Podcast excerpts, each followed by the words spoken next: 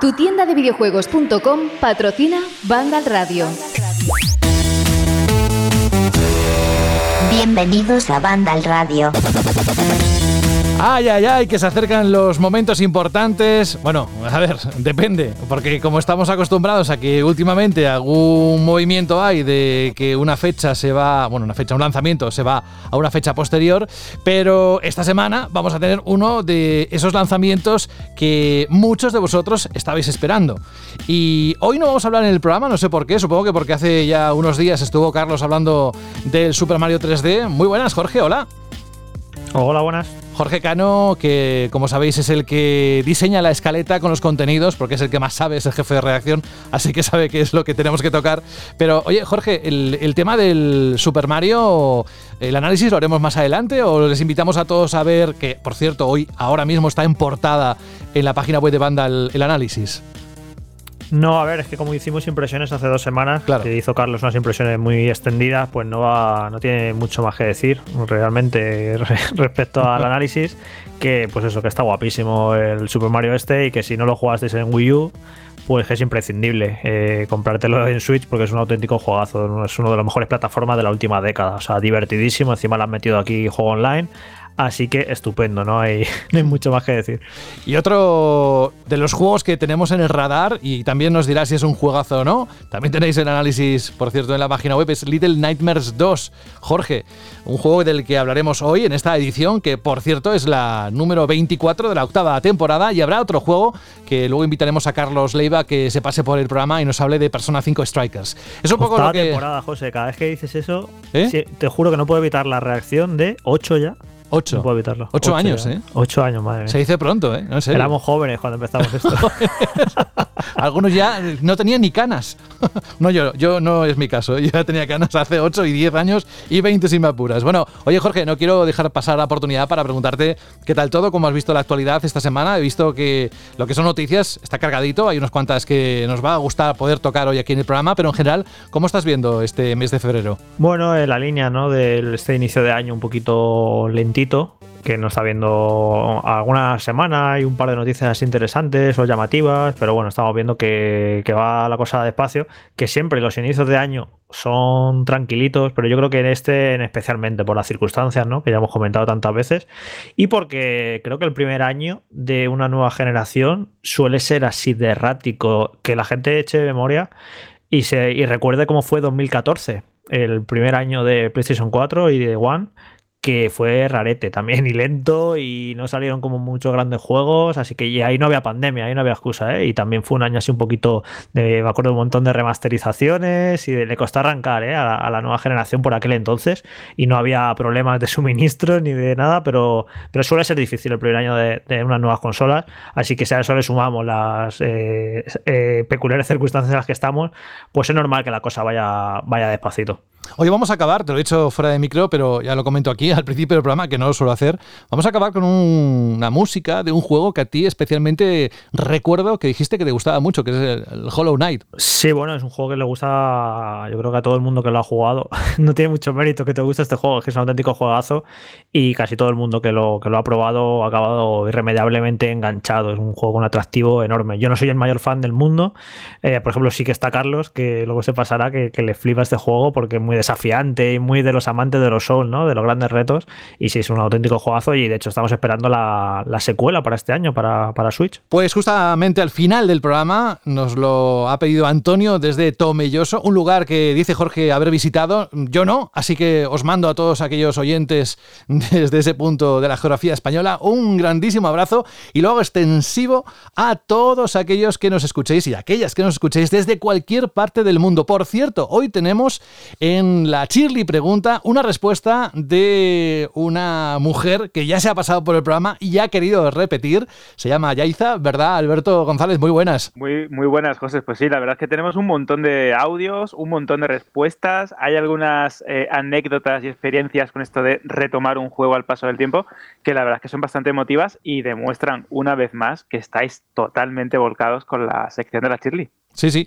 Y además lo hemos notado especialmente esta última semana porque se ha incrementado el número de comentarios tanto en iBox como los que habéis mandado a través del radio arroba bandal.net, que lo podéis hacer en versión voz. Que nos encanta escucharos. Así os vamos conociendo un poquito mejor toda la gente que hay detrás. Por cierto, muchísimas gracias una vez más a pesar de ser un poquito cansino de decirlo siempre, pero es que cada vez sois más y más los que os sumáis a esta familia que es Vandal Radio. Así que muchas gracias por estar ahí y me queda por saludar de momento a Dani Paredes. Hola Dani. Muy buenas, José. De Medium, una pasada, ¿eh? Ya los dos lo hemos, lo hemos finiquitado y el otro día le dije, Dani, el domingo, el pasado domingo, me quedé con unas ganas terribles de llamarte para comentar el argumento, porque es que es, es uno de esos juegos con tanta carga argumental que tenía que preguntarte ciertas cosas para ver si las había entendido bien, Dani. ¿Te pasó lo mismo a ti? Pues eh, yo creo que lo mismo. De hecho, eh, bueno, antes hemos estado divagando y dándole vueltas de cómo se nos ocurre que podría haber todo un mundo detrás de esto, una serie, una película. Bueno, nos hemos empezado a venir arriba porque es que la verdad que el argumento es súper interesante y da pie a continuar, ya sea tirando atrás como una posible precuela o continuar adelante con lo que han empezado, que la verdad es que es muy, muy interesante. Bueno, vamos a hablar precisamente dentro del bloque de noticias. Vamos a arrancar con un juego del cual se ha hecho una adaptación para una serie, pero eso será ahora porque vamos a entrar. Antes os dije que, por supuesto, va a aparecer Carlos Leiva para hablarnos de un juego, pero también quien estará va a ser ni más ni menos que el gran Rubén Mercado, que va a lanzar un nuevo reto de la cacería 4.0. Luego os dirá cómo está yendo, que estamos impresionados una vez más por la acogida de esta acción. Y nada, que vamos a meternos en las noticias, que de verdad que hay unas cuantas suculentas que os van a gustar sí o sí.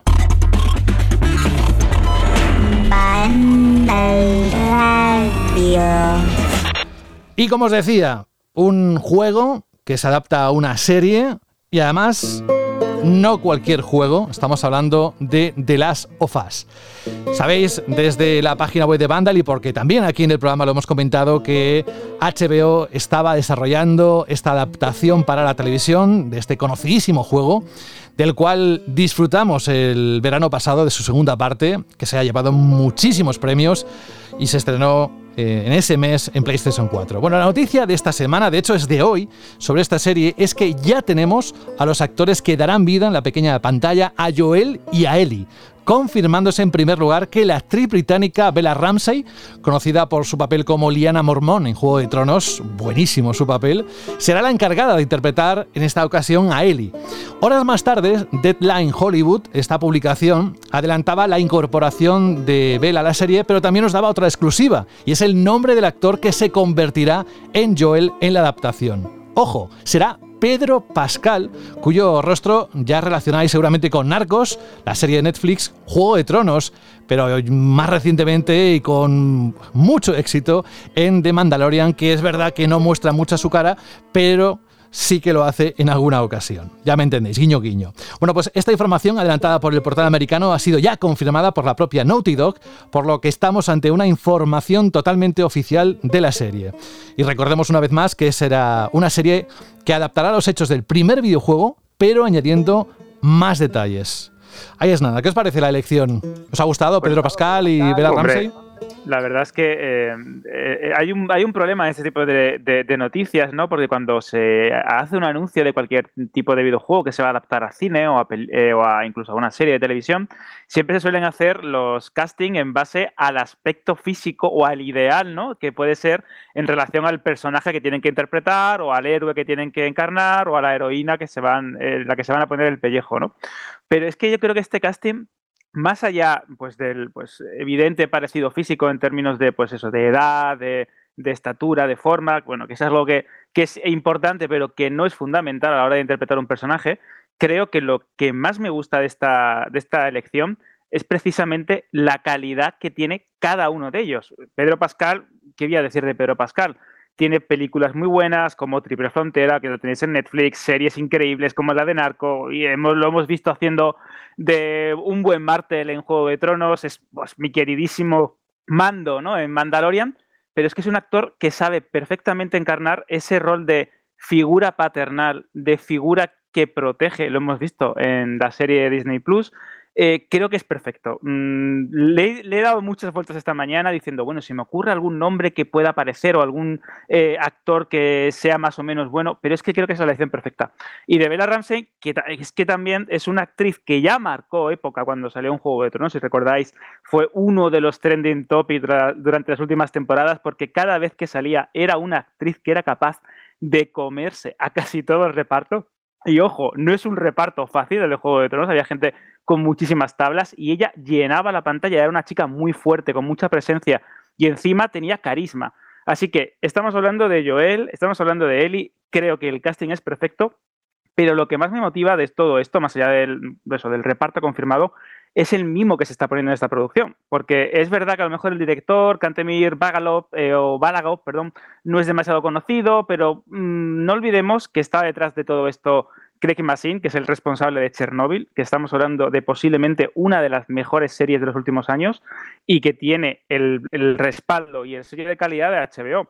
Si a esto le sumas que el propio Neil Druckmann también está implicado a la hora de adaptar y desarrollar un videojuego que lleva su sello, creo que podemos estar, y espero no equivocarme, ante la primera adaptación de un videojuego que supere eh, lo que sería el umbral, que no es demasiado alto, de calidad al que estamos acostumbrados eh, en, este medio, ¿no? Así que estoy muy contento, muy, muy, muy esperanzado en lo que se está viendo, lo que, bueno, lo que se está escuchando y con muchísimas ganas de ver ya los resultados. A mí Alberto Pedro Pascal me, cae genial desde que lo conocí en, en Juego de Tronos, sobre todo, me parece súper carismático. De hecho, creo que es un actor que para mí le pega, creo que da lo mejor de sí en perfiles un poquito canallitas. ¿Sabes lo que te quiero decir? Porque tiene, una exactamente. tiene una vis cómica muy buena y de galante y tal, y creo que ahí funciona muy bien. En papeles eminentemente dramáticos, ponerse muy, muy, muy dramático, a mí todavía no me ha convencido. Tiene esta, la, gran oportunidad, evidentemente, en esta serie de demostrar hasta dónde, puede llegar su profundidad dramática. Pero curiosamente, cuando la gente empezó a especular de qué actores podrían encarnarlos y demás, esto no es ni rumores ni nada, esto simplemente eran deseos de los fans. Me gustaba mucho la gente que mencionaba a Josh Brolin, porque Josh Brolin, más allá de que se parezca, me pega más a Joel en el sentido de un tío como muy curtido, muy maduro que está ahí con en, los, 50 años, más cerca de los 50 años que de los 40, porque de hecho a mí Pascal me parece un poco joven para el perfil que lo que yo tengo a, a Joel en mi cabeza.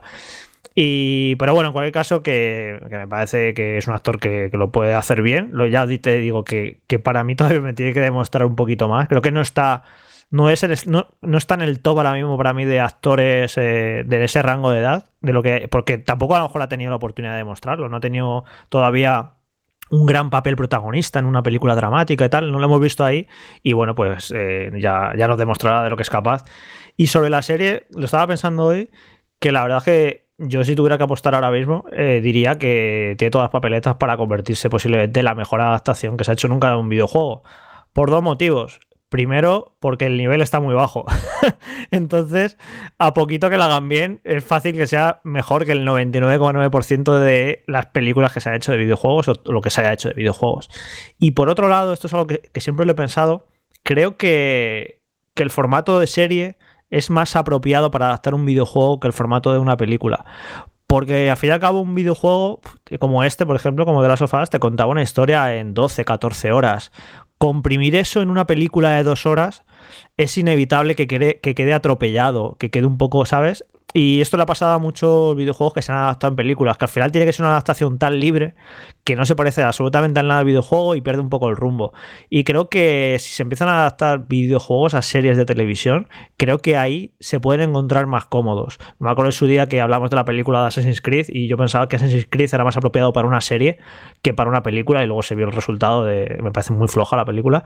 Y creo que en este caso eh, va a ser la mejor adaptación, pero precisamente por eso, porque creo que, que un formato de serie con varios capítulos, sin prisa, con su tiempo para desarrollar las tramas a los personajes y demás, creo que se pueden hacer las cosas muy bien. O sea, me, sorprendería, la verdad, que esta serie sea mala. No, no, no me cabe en la cabeza por los responsables que están detrás, porque están Naughty implicados, porque es HBO, que siempre es un sello de calidad.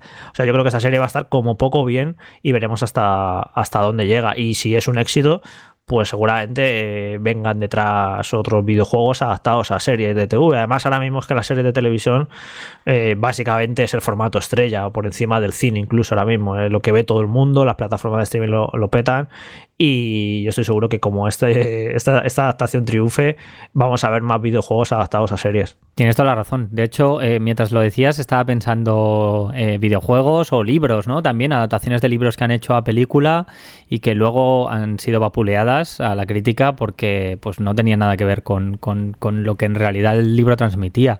A mí lo que me pasa con esto, o sea, estoy totalmente de acuerdo con lo que habéis dicho, ¿eh? De pe a pa. Vamos, incontestable. Pero me da un miedo atroz porque, como bien decís, tiene muy buena pinta.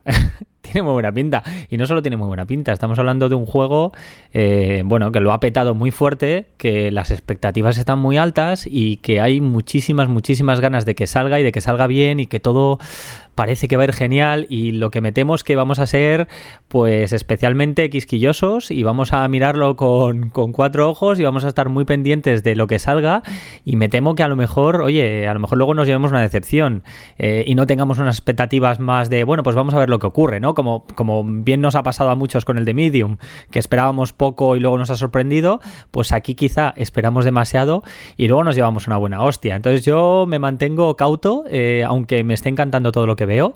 Eh, y voy, voy, a, voy a dejar las expectativas así bajitas, así como con la película de Sonic, ¿sabes? Así luego, luego me llevo quizá una sorpresa grata. A ver, yo en lo personal me quito la careta y me abro en canal, lo digo aquí. Eh, a mí la serie esta no me interesa absolutamente nada. a mí lo que me tuvo que contar los videojuegos, creo que ya lo contó fantásticamente y yo no necesito complementar lo que ocurre en los videojuegos ni con una serie, ni con una película, ni con un libro, ni con nada. O sea, a mí me ha dejado súper contento los dos videojuegos juntos, las dos partes, la historia que cuentan, la cuentan de manera perfecta. Creo que no se puede superar en otro formato. Y ya está, yo, yo estoy satisfecho de las sofás. Yo no necesito más de las, de, de las sofás. Pero evidentemente lo que van a conseguir con esta serie es que llega a un público que enorme y que no, y que no pudo jugar a videojuegos. Eh, por ejemplo, pues esta serie se la recomendaré a mi madre, porque mi madre no juega a videojuegos y le diré, oye, pues ponte esta serie que la historia que cuenta creo que te va a gustar, ¿no? Entonces, pues eso va, a ser una manera de, de, esta historia que creo que es muy chula, muy interesante, pues de que llegue a una audiencia diferente. Pero a mí personalmente, yo es que no necesito eh, de las sofás en serie, ni en película, ni en nada. Ya creo que lo que hicieron los videojuegos creo que está fantástico y ya está, y, y, no necesito más. Pues yo soy de los que lo está esperando como agua de mayo y con muchas ganas. Me encanta el género y a ver qué ocurre. Y sí, es verdad, vamos a ser prudentes, vamos a poner las expectativas un poco bajas, a ver qué ocurre. Como por ejemplo con respecto al E3 de este año, ¿qué va a ocurrir? ¿Qué va a pasar? Si recordáis en el 2020 fue un tobogán, bueno, más bien una montaña rusa de emociones de si sí, si no, si lo hacemos así, si lo hacemos de otra manera. E incluso estábamos vaticinando cómo sería el espectáculo de una compañía que la verdad, todo se ha dicho, luce de forma especial en cada E3 que no es otra que Microsoft. Bien, la pandemia de coronavirus, como os decía, se cobró el año pasado una edición de E3 que lo tenía todo para ser una de las más importantes de los últimos años. No solo iba a ser la feria anterior al lanzamiento de las consolas de nueva generación, sino que también iba a ser la edición en la que el evento cumplía nada más y nada menos que 25 años, que se dice pronto. Al anunciar la cancelación del E3 de 2020, que tampoco se celebró de manera virtual, la ESA que es la Entertainment Software Association, confirmó que el E3 2021 sí se celebraría y que concretamente lo haría del 15 al 17 de junio.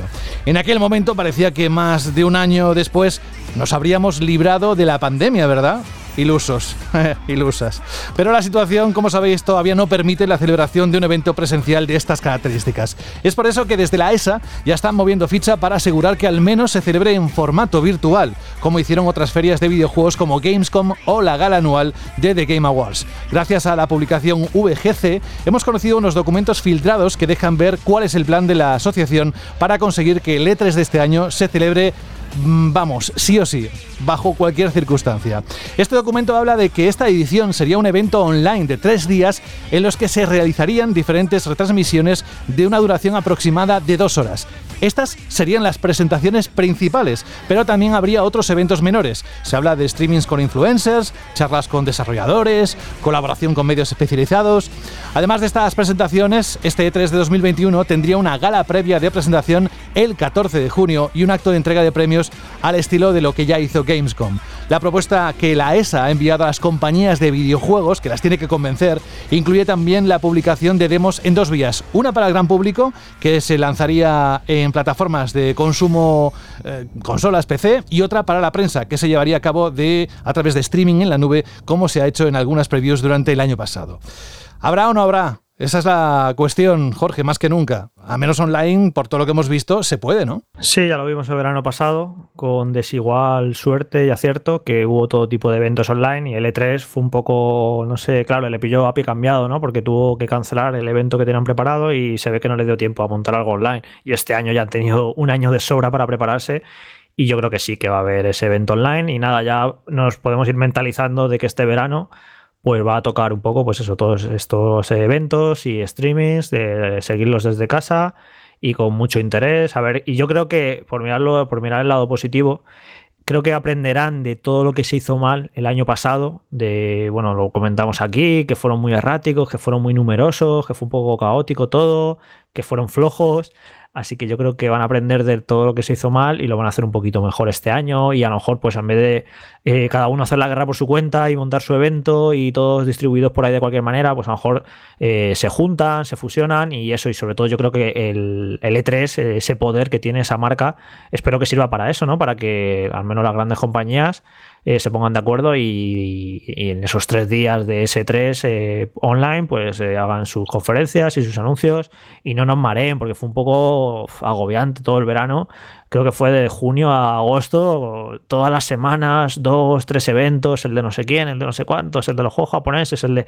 Joder, fue un poco agotador. Está todo el día pendiente de a ver quién hacía evento, de a ver a qué hora era. Y espero que eso, que este año lo, lo organicen mejor y se junten y sea todo de manera más organizada y más interesante, porque al final lo que provocaron el año pasado es que acabáramos perdiendo el interés y estuviéramos un poco harto de tanto, de tanto evento online. A mí lo que me parece eh, curioso es que eh, ha pasado un año, las compañías han tenido tiempo pues para poder organizar y buscar mejores métodos ¿no? a la hora de comunicar sus futuros lanzamientos, sus novedades, sus actualizaciones de catálogo y parece mentira que parece ser que el, E3 va por el mismo camino de caos, de confusión, de ahora lo aglutinamos todo en un lado, pero no queremos eh, hacerlo exactamente igual como lo hacíamos de forma tradicional porque no se puede, obviamente, por culpa del coronavirus. El Summer Games Festival o como se llame, lo de Geoff que también está por otro lado.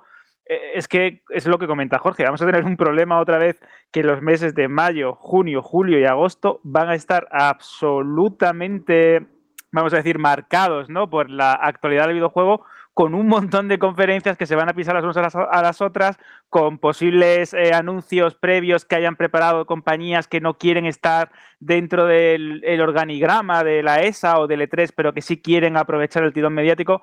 No sé, lo sigo viendo bastante confuso. De todas formas, eh, tal y como está el, eh, enfocado ¿no? todo esto de los anuncios telemáticos y hacia dónde se dirige la industria, que es realmente a convertir eh, no sé cómo explicaría, ¿no? Como una especialización muy concreta de cada compañía con su propio evento, con su propio tipo de anuncio, con su propio tipo de formato, que al fin y al cabo, pues, eh, aunque no esté bien decirlo del todo, porque no es del todo exacto, esto es algo que Nintendo explotó muy bien y que todas las compañías han copiado de una manera u otra, al final captar la atención del, espectador y del consumidor es muy difícil. Así que estos macroeventos no sé cómo llegan a funcionar o si a las compañías les interesa mejor ir por su cuenta. Así que vamos a ver cómo se resuelve todo esto porque yo creo que vamos a tener mm, un montón de esos formatos en los próximos años porque también las compañías se han acostumbrado a hacerlos porque se han dado cuenta que es mucho más barato y mucho más directo de cara al jugador. Y no solo eso, de hecho, eh, bueno, yo estoy de acuerdo con Jorge en que han tenido todo este año seguramente para pensar y,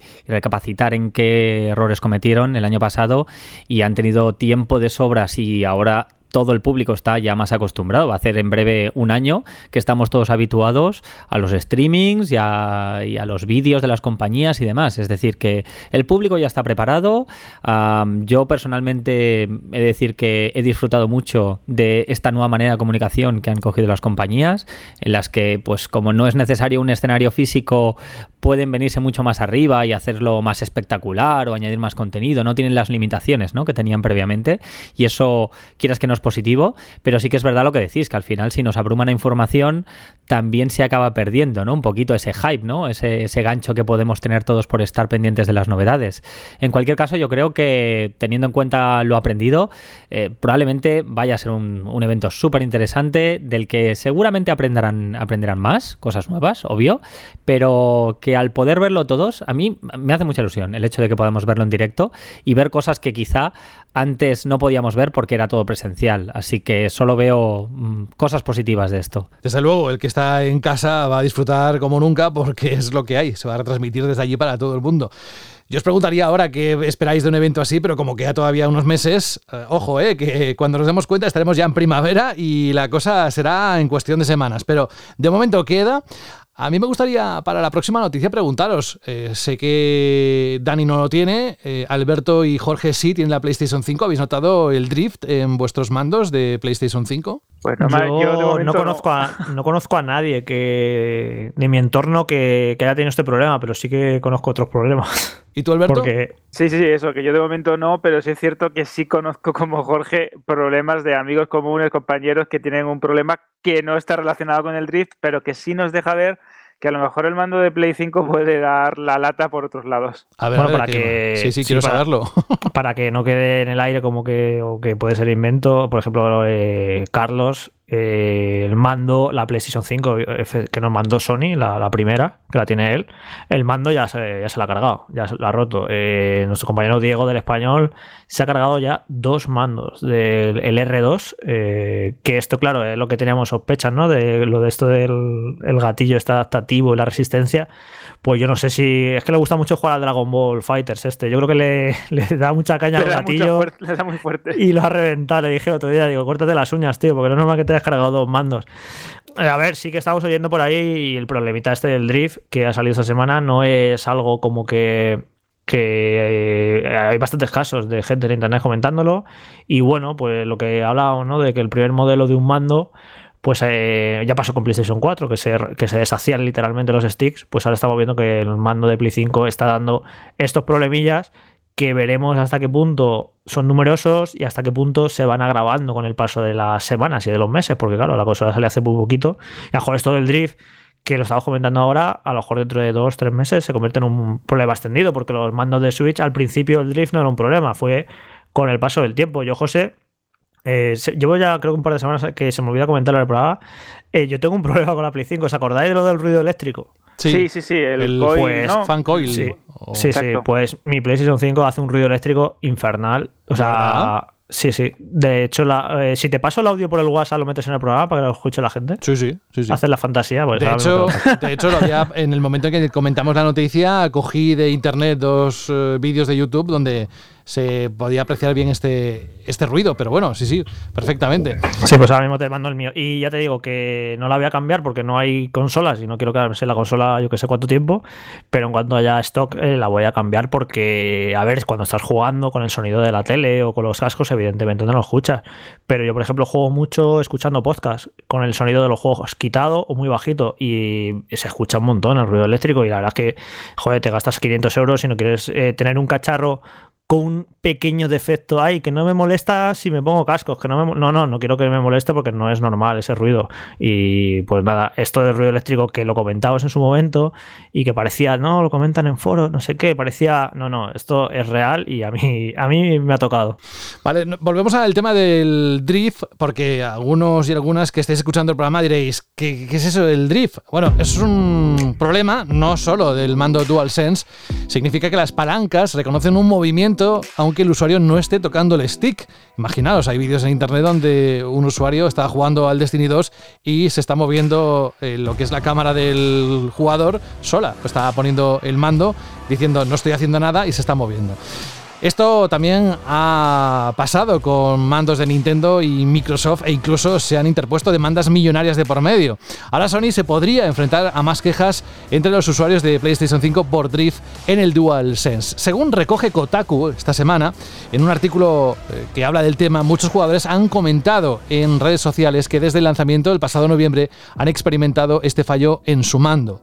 Y también hay otros ejemplos similares en Twitter, en Reddit, pero se desconoce si, como comentábamos comentábamos hace un momento, este porcentaje es suficientemente alto como para que Sony lo reconozca como un error masivo o si veremos pronto acciones legales de los usuarios. Esto si queréis podéis compartir con nosotros si os está pasando o no. El mecanismo, eso sí, de las palancas del DualSense es el mismo que el del DualShock 4 y una manera fácil, dicen, de reparar algunos de estos problemas parece bastante simple. Consiste en mover el stick unos segundos y soplar en la ranura para eliminar posible suciedad que se haya introducido dentro, esto repitiéndolo varias veces. Además, incluso en Vandal, dentro de la noticia del drift, podéis ver un vídeo mm, cuyo autor asegura que este problema se soluciona el 90% de los casos, soplando y como os he comentado hace un momento.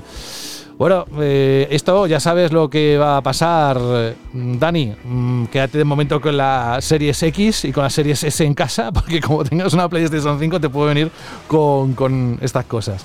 Pero esto, José, esto que comentas en realidad es lo que tú has dicho. Eh, ha pasado con todas, ¿eh? Aquí no se libra nadie del drift, porque eh, todas las consolas lo han sufrido. Sí que me parece preocupante lo que decía Jorge antes, que esto está pasando súper pronto. Y el hecho de que esté pasando tan pronto sí queda un poco de miedito, ¿no? De pensar, madre mía, a ver si toda la tirada inicial ha salido mal. Además que este tipo de errores, bueno, eh, yo lo sufrí. Yo lo sufrí con la Xbox One, con el primer mando que venía, el que ponía Day One Edition, y lo conservo solo porque tiene ese, ese grabado. Pero os aseguro que es una de las cosas más frustrantes que puedes llegar a tener, que es intentar jugar y ver que se te está moviendo solo la cámara, que no puedes jugar online, que no puedes hacer millones de cosas de lo molesto que llega a ser. O sea, al final acaba siendo una experiencia de todas las consolas que he tenido, que las he tenido todas, solo me ha pasado esto en Switch. O sea, y nunca me haya pasado esto del programa del drift. Es que me, hace gracia sí, porque. Switch ha sido mucho más masivo, por Claro, lo de repente esto del drift empieza a pasar en todos los mandos. Y digo, ¿esto cómo puede ser? Eh, empieza a pasar en lo de Switch, que es, que es gravísimo en el mando Elite de, de, One, que yo dije, pero también en One. Y ahora, aquí digo, ¿pero por qué, están haciendo mal? Que nunca en la historia ha habido problemas con los sticks, con el drift. Y aquí con todos, ¿eh? Claro, a mí al menos nunca me había pasado. Y de repente, los mandos de los últimos años tienen el problema este del drift. Es un poco de coña, la verdad. No sé qué están haciendo. Pues vamos a escuchar el ruido, es el sonido del vídeo que me ha pasado Jorge por WhatsApp. Este es el Coil Wine, el ruido que le hace su PlayStation 5.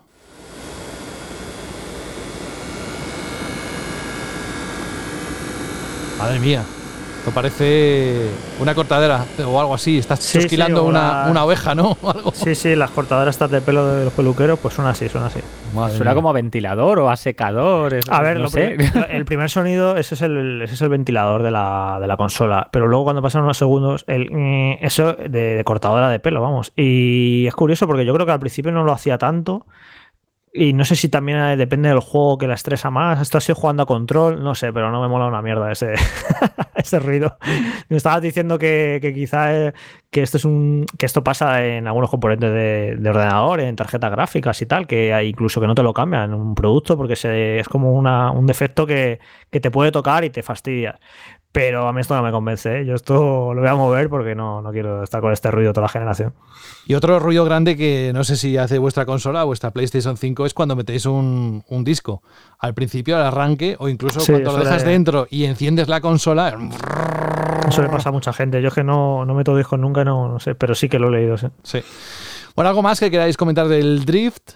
Eh, esto que se lo pregunten a nuestra compañera Sara Borondo, que también ha sufrido mucho en el mando de el Joy-Con de su Switch. Bueno, vamos a pasar a la última noticia, de además muy reciente, recién horneada, de nuestro bloque de noticias. No os voy a decir mucho porque se van a presentar ellos mismos. Ratchet. ¿Who? Ahí lo tenéis, ya tenemos fecha. Ni más ni menos que hace unos momentos PlayStation España e Insomniac Games han anunciado por fin la fecha de lanzamiento de Ratchet Clank Una Dimensión Aparte. El esperado título de aventuras en dimensiones paralelas estará disponible, ojo, el 11 de junio, exclusivamente en PlayStation 5. También se ha abierto la página para reservar el juego en sus dos ediciones, la edición estándar por 79,99 euros y la edición digital deluxe por 89,99 euros. Esta entrega, como decía hace un momento, será exclusiva de PlayStation 5 porque tratará de aprovechar al máximo las posibilidades de la nueva tecnología de la consola Next Gen de Sony. a pesar de sus problemas. Desde sus gráficos remodelados, es un juego hecho de cero por Insomnia Games, hasta su compatibilidad con la respuesta áptica del DualSense, el mando de PlayStation 5, que hará que cada arma se sienta única en las manos de los jugadores, pasando por rapidez o mucha rapidez. Si algo es la PlayStation 5 es rápida gracias a la velocidad de carga del SSD, pues eso también nos permitirá saltar de dimensión en dimensión en cuestión de segundos como vimos en aquel vídeo. En cuanto a su rendimiento, ya sabemos que este juego llegará con dos modos de calidad, una gráfica priorizando la resolución dinámica 4K con HDR y otra orientada a la fluidez que alcanzará una tasa de imágenes de hasta 60 frames por segundo. Ratchet Clank, una dimensión aparte o Rift apart, yo no os imagináis las ganas locas, además en verano, casi verano, lo que voy a disfrutar de este juego, Jorge. Sí, pero yo es que lo esperaba cuando dijeron una fecha aproximada. Dijeron, no, va a salir en los primeros meses de Play 5. Y, joder, y, junio se va a hacer derrogar un poquito. A mí se. yo me, hubiera gustado. No te va nada bien, ¿eh? Porque si quieres, llamo yo a Sony. No, pero eh, cuando dijeron, nos hicimos una idea, febrero, marzo, tal, pero al final, como todo se va retrasando, pues nada, se ha ido, porque recordáis que Returnal se ha ido a abril, pues este se ha ido a junio. Así que bueno, eh, es que me veo que casi hasta junio no voy a jugar a nada en Play 5, pero bueno, sí que tenemos Resident Evil 8 en, en mayo, no hay que olvidarse. Así que bueno, ese creo que va a ser el el primer gran lanzamiento de PlayStation 5 de este año, sin duda, vamos. Y el mazazo, no sé para ti, pero yo es que tenía unas ganas, Jorge, y lo dije creo que en algún programa últimamente, de disfrutar del Prince of Persia, que iba a ser para creo que el 19 de marzo, más o menos, y se ha pospuesto sin día. O sea, es que no pues fíjate ni cómo, cómo, les estaría quedando para que lo hayan pospuesto sin, sin tiempo. Bueno, esto me dijo, me dijo el propio Alberto, me dice, no te esperes mucho de ese juego, que por lo visto igual luego no te va a gustar tanto. Digo, sí, es igual es un Prince of Persia. Por que le laven un poquito la cara, como yo no jugué al original, ¿verdad, Alberto? Pues lo voy a disfrutar, como muchos de, posiblemente nuestros oyentes. La verdad es que eh, esto de los retrasos y las fechas eh, nunca nos viene bien, porque cuando vienen muchos juegos nos agobiamos porque no tenemos tiempo para darle lo que queremos a cada uno de ellos. Y cuando vemos que se espacian en el tiempo y tardan demasiado en venir y se van pues, o posponiendo o incluso espaciando ¿no? en el calendario, también nos viene mal porque queremos jugar a algo. Y si es verdad que yo esperaba eh, que este título saliera pues, en, la primera, en el primer trimestre quizás, entre enero y marzo, como muy tarde en abril, y al final, pues mira, junio. Lo bueno que ya tenemos una fecha, que sabemos que está ahí, que vamos a poder pues, disfrutar de posiblemente uno de los mejores juegos de, de estos primeros meses de Play 5. Lo malo, que sí que es verdad que parece que no, pero faltan todavía un montón de meses. Y aparte, Alberto, ahora mismo nos echan el Ratchet este y lo devoramos. Nos lo comemos con patatas. Cae perfecto, claro. Pero en junio, como ya estemos medio desconfinados, que esté controlado lo de la pandemia y tal, yo no sé tú, pero yo no voy a meter el culo en casa. que te a yo entre jugar Ratchet Clan en Play 5 en casa y estar en una terracita tomando una caña, yo lo siento mucho por Ratchet tipo Clan, pero mm, no sé, creo que esa fecha de junio a mí no me viene bien, ¿eh? Bueno, hay tiempo para todo, hombre. ¿Y no sorprende que tenga un modo gráfico de dinámica 4K y que solo el modo de rendimiento sea el de 60 frames? ¿No, es, ¿No os deja como un poquito así bluff? No, esto va a ser así con todos los juegos first party de, PlayStation 5, porque he hecho hasta la interfaz de la consola ya te deja elegir un modo de rendimiento y modo gráfico por efecto. Y si no me equivoco, que creo que no, el Ratchet Clank de PlayStation 4 iba a 30 frames, así que que vaya a 60 me parece una gozada. No, sí, sí, lo que me, parece es que el modo de gráficos la, opción de cada uno que juegue como quiera, yo creo que esto parece que es una regla en, los juegos al menos de la propia Sony y me parece estupendo. Yo voy a ir siempre con los 60 frames a muerte, pero bueno, quien quiera, eh, como nuestro compañero Juan Rubio, que está flipado con el ray tracing y todo esto, pues que, que tenga un modo gráfico. Pues hasta aquí el bloque de noticias de hoy, ni que decir, tiene recordar que hay mucho muchas más que se van sucediendo incluso cuando no hay programa y todas las tenéis en la página web de Vandal. Carlos Leiva, muy buenas. Buenas a todos, ¿cómo estamos? Oye, ¿sabes que vamos a acabar el programa hoy con un tema de Hollow Knight que me, nos acaba de decir hace un momento Jorge que vamos, que te encanta ese juego? Sí, vamos, es uno de los mejores Metroidvania que se han hecho nunca, así que nada, a tope, a tope con él todo lo que sea Hollow Knight y por favor que llegue ya Silk Song, que ya se está haciendo mucho de rogar. Carlos, no te vayas muy lejos porque vamos a hablar de dos juegos y tú tienes ahí un especial protagonismo para uno de ellos. Vamos con esa parte del programa que muchos de vosotros y muchas de vosotras estáis esperando.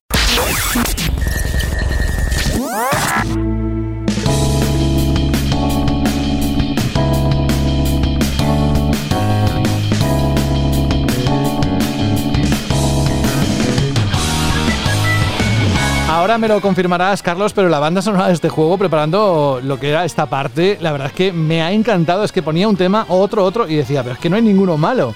¿Me confirmas que la banda sonora está, es, de esas de altura, que además te acompaña muy bien, ¿no? Es una auténtica pasada, vamos, como la de, la de Persona 5 original, que ya, ya era la releche y aquí de hecho han cogido muchos temas que ya estaban en Persona 5 le han hecho remixes, otros los han dejado igual y han metido otros tantos nuevos y vamos, los nuevos están a la misma altura, hay incluso algunos que son que otros que son una pasada, vamos. O sea, en general la banda sonora es una delicia y no te cansas de escuchar sus canciones ni un solo momento en todo el juego. Y una duda, Carlos, que esto seguro que muchos de nuestros oyentes ya lo saben, pero a mí me pilla que lo tengo que preguntar y que mejor que a ti. El juego originalmente se llama Persona 5 Scramble de Phantom Strikers y aquí se llama simplemente Strikers ¿O cómo va esto? Eh, sí, bueno, en Japón tenía el nombre de Persona 5S de Shibuya Scramble y aquí lo han dejado en, en simplemente Persona 5 Strikers. Y una duda que, fíjate, te había trasladado una duda de un amigo que tengo, a que le mandamos un saludo a Carlos, que es muy fan de este juego, y me dice, pero, del Persona 5, dice, pero, ¿este eh, en qué se diferencia de, otras entregas que hemos tenido en los últimos meses y años? ¿Qué nos puedes contar de él? Bueno, a ver, eh, estamos ante un juego que es secuela argumental de Persona 5, ¿vale? Eh, mm, ojo, Importante esto, de Persona 5, no de Persona 5 Royal. O sea, que aquí ah, es como si Persona 5, o sea, toda la parte nueva que metieron con Persona 5 Royal nunca hubiese existido. O sea, aquí esto es continuación de lo que fue la historia del primer Persona 5 a secas, del original. Y, y es eso, de momento es una secuela, pero que en vez de pues hacer otro juego como fue Persona 5, un JRPG por turnos clásico, tradicional, con su sistema de calendario y demás, han preferido hacer una han colaborado con Omega Force, los creadores de, vamos, prácticamente todo, casi todos los museos que hay en el mercado, Dynastic Warriors, Hyrule Warriors y todos estos. Y han hecho, han convertido a la saga eh, a, un, a un juego de rol y acción con un sistema de combate híbrido, que en el que tú pues te puedes poner a repartir tortazos pues en tiempo real, tus típicos combos de. Bueno, en PlayStation, que es donde he jugado yo, de cuadrado triángulo, con golpe flojo y fuerte, te vas haciendo tus combinaciones, vas, vas, atacando y demás. Pero eh, también puedes esquivar perfectamente en tiempo real, evitar los ataques de los enemigos, tienes que estar vigilando el entorno. Es muy dinámico todo. La gracia está en que no se han conformado con esto, sino que han querido adaptar todo lo que son las mecánicas de juego de persona, de, sobre todo de Persona 5, adaptarlas a un formato que esto se combine, eh, case bien con la acción. Entonces, tú en cualquier momento puedes invocar a, a, tu persona con cualquiera de los cuatro personajes que lleves en ese momento. O sea, el juego te da prácticamente a todos los que son los protagonistas del Persona 5 original desde el principio del juego. Y te vas a, pues como en el Persona 5 original, te haces tu grupo de cuatro personajes y te vas a explorar más, mazmorras. Y entonces en cualquier momento, con el personaje que estés controlando, puedes eh, invocar a su persona y cuando haces eso, para, pausas la acción. La acción se pausa y te sale un menú de comandos como de un juego como el de Persona 5 y tú ya pues eliges la magia, la técnica que quieras, que quieras realizar y claro, como ahora es en tiempo real, pues eh, cuando vas a hacer un hechizo o alguna técnica, te aparece como el rango de acción que, va a ocupar. Por lo que tú sabes más o menos a cuántos enemigos, a qué enemigos vas a dar, quiénes están dentro de, ese rango de acción para golpear. Porque claro, aquí no te salen uno o dos o tres enemigos, sino que cuando hay combates suelen, suelen salir bastante. Un mínimo de 10, 15 enemigos suele haber en pantalla. Y luego hay algunas batallas multitudinarias, así que parece que se vuelve así como un poco Musou, de que se llena la pantalla ahí de bichos por, todas partes, pero son las menos. Eh, es un juego, digamos, más contenido en, ese sentido. No, no es un Musou, que es lo que, mm, que. es algo que yo creo que el juego lo han vendido un poco regulín en ese sentido, porque todo el mundo se cree que esto es un Musou y no es un Musou, es un juego de rol y acción de, eh, de explorar mazmorras. O sea, no, no es un juego de estos de batallas, de ir conquistando bases, ni nada de eso. Entonces, eh, lo que hablaba del sistema de combate, volviendo a ello, además de, poder pausar la acción para tomar, para elegir lo que vas a hacer, también se ha mantenido el sistema de debilidades que tenía Persona 5. Entonces, es algo que tú siempre tienes que tener en mente, porque te vas a encontrar a muchos enemigos y cada enemigo es débil a un elemento, a un tipo de daño físico diferente. Y claro, tú eh, lo que vas a ir es eh, relevando a tus personajes, cambiando unos a otros para usar a las personas que tengan habilidades que sean efectivas contra esos enemigos. Y claro, cuando les cuando aciertas a esos, a, a esos enemigos con sus puntos, en sus puntos débiles, los dejas aturdido y cuando los dejas aturdido puedes hacer un ataque grupal entre todos los personajes que hace muchísimo daño y afecta a un área más o menos grande. Entonces, con estos ingredientes y alguna que otra cosilla más que hay por ahí, como el poder hacer los relevos, es decir, cambiar el control de un personaje a otro para aumentar la velocidad a la que rellenas tu barra de especial y cosillas así, tú al final te das cuenta de que si eh, de que la primera vez que coges el mando lo empiezas a jugar como, pues eso, como si fuese un Musou, aporreando botones, a ver lo que muere ahí. Y, cuando, y si juegas así, juegas mal. O sea, vas a recibir palos por, todo, por todas partes. Porque aparte aquí no, esto no son los típicos masillas de los Musou que se quedan quietos mirándote a ver qué haces. No, no, aquí a la que te despistes, de repente te han lanzado 8 o 9 bichos que hay por ahí sus hechizos y te han reventado a medio grupo. Entonces ahí, cuando ya cambias el chip y de repente dices, oye, esto no se juega así, esto lo tengo que jugar como si fuese un persona. Es en el momento, ese ahí cuando te hace clic el juego y es cuando lo empiezas a, disfrutar porque son combates que tú realmente tienes esa sensación de estar jugando a un Persona 5 solamente que ahora en tiempo real porque eh, estás todo el rato pausando la acción, escogiendo habilidades, escogiendo tus comandos, golpeando, aprovechando, aprendiéndote las, las debilidades de los enemigos, eh, dejándolos aturdidos para poder luego realizar el all-out attack y que ellos no puedan reaccionar. Es decir, estás jugando con esa misma mentalidad de tengo que reventar a los enemigos, tengo que explotar sus, sus puntos débiles para que ellos se puedan mover lo menos posible y así no me puedan hacer daño ni contraatacar.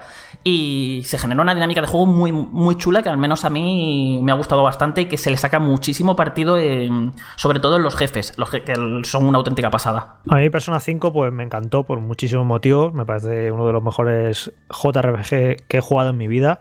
Pero al final lo que te queda en el recuerdo son los personajes, ¿no? Lo bien que te lo has pasado con ellos, esas conversaciones, esos momentos y el carisma que tienen.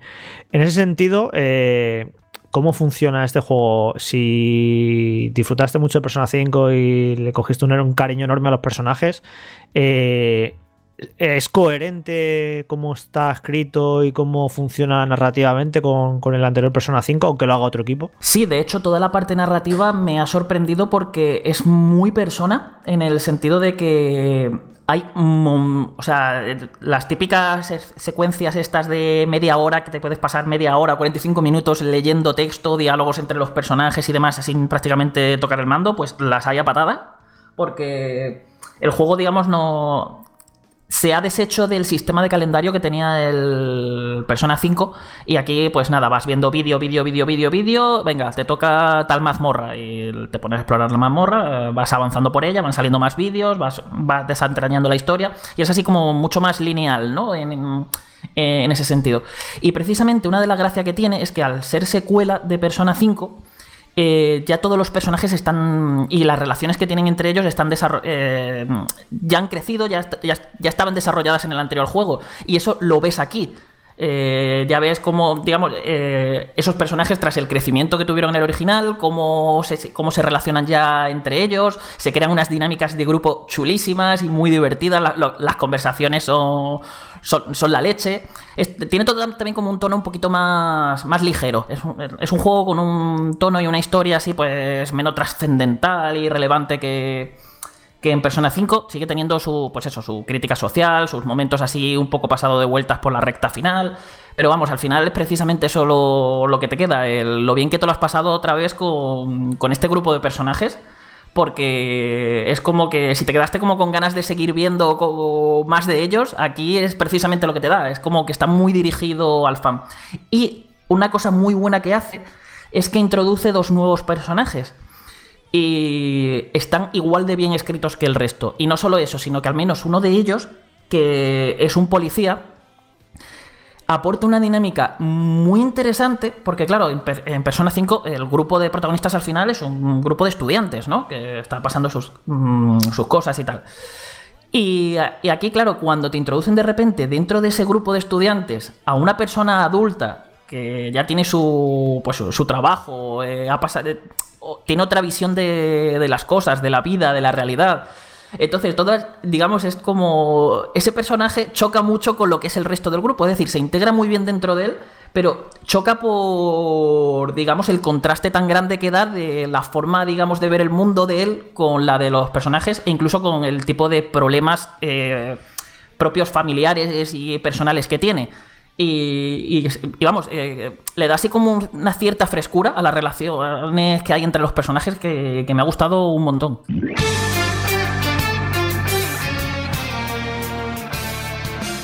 Yo te quería preguntar, Carlos, por un ingrediente que es, yo creo que es la clave de muchísimos juegos de rol japoneses y de la gran mayoría de títulos de este, de este corte, que es el tema mazmorras. A mí me dan bastante miedo porque suelen ser bastante largas y eso, pues, con el poco tiempo que tenemos, da, pues, algo de yuyu. ¿Cómo lo has visto en este juego? ¿Cómo son? Descríbenos un poquito, ¿no? ¿Cómo funcionan? Pues funcionan de forma parecida a las de Persona 5, en el sentido de que, pues nada, te metes como en el metaverso y allí pues tienes que, te van di- diciendo, pues tienes que llegar a tal punto, hacer tal cosa dentro de esta mazmorra y tú te las tienes que ir apañando para llegar ahí. Generalmente el desarrollo que tienen es muy lineal. Es, vamos a decir que es muy difícil perderse por ellas y que casi siempre tienes muy claro dónde tienes que ir. La cosa que tienen algunas características, como el hecho de que ahora es todo mucho más vertical, porque al ser un juego de acción, eh, los personajes pueden saltar, de hecho tienes doble salto, y tienen como mucha más movilidad. Entonces te puede. Eso lo aprovechan, pues eso, para crear escenarios un poquito más verticales. Además, ahora las muchas mazmorras no se desarrollan solo en lugares concretos, sino que se desarrollan por ciudades enteras. Que esto puede sonar así súper grande, pero tampoco os penséis que, que es algo así descomunal. Son diferentes zonas que están un poquito más abiertas de- de lo normal. Y las sensaciones que me han dejado han sido un poco irregulares. Porque hay algunas mazmorras que están muy chulas, otras que no tanto y otras a las que se le sacan mucho partido a la premisa que tienen y otras a las que quizás no tanto. O sea, pues te puedes hay una mazmorra, por ejemplo, que dura casi como 8 horas y hay otra y hay dos o tres de ellas que no te duran ni una. O sea, es como que está muy descompensado el, equilibrio, digamos, entre, entre las mazmorras. Y el propio diseño, pues, es, para mi gusto es muy inferior al de, al de Persona 5, pero tampoco llega a ser malo. O sea, son mazmorras entretenidas en las que, eh, pues, como en el Persona 5, tú ves a los enemigos deambulando por ahí, tú te acercas a un enemigo, le tienes que tender una emboscada, es decir, te tienes que ir moviendo en sigilo por las mazmorras, porque si no va subiendo el nivel de alerta. Y nada, cuando tocas a un enemigo, pues salen de repente los bichos que haya dentro de ese enemigo, o que puede ser, pues, te digo, 3, 4 enemigos, o 20 o 30, y eh, los matas y pasas al siguiente, al siguiente combate. O puedes intentar también escapar de ese combate si, si te estás viendo. Si te estás viendo mal.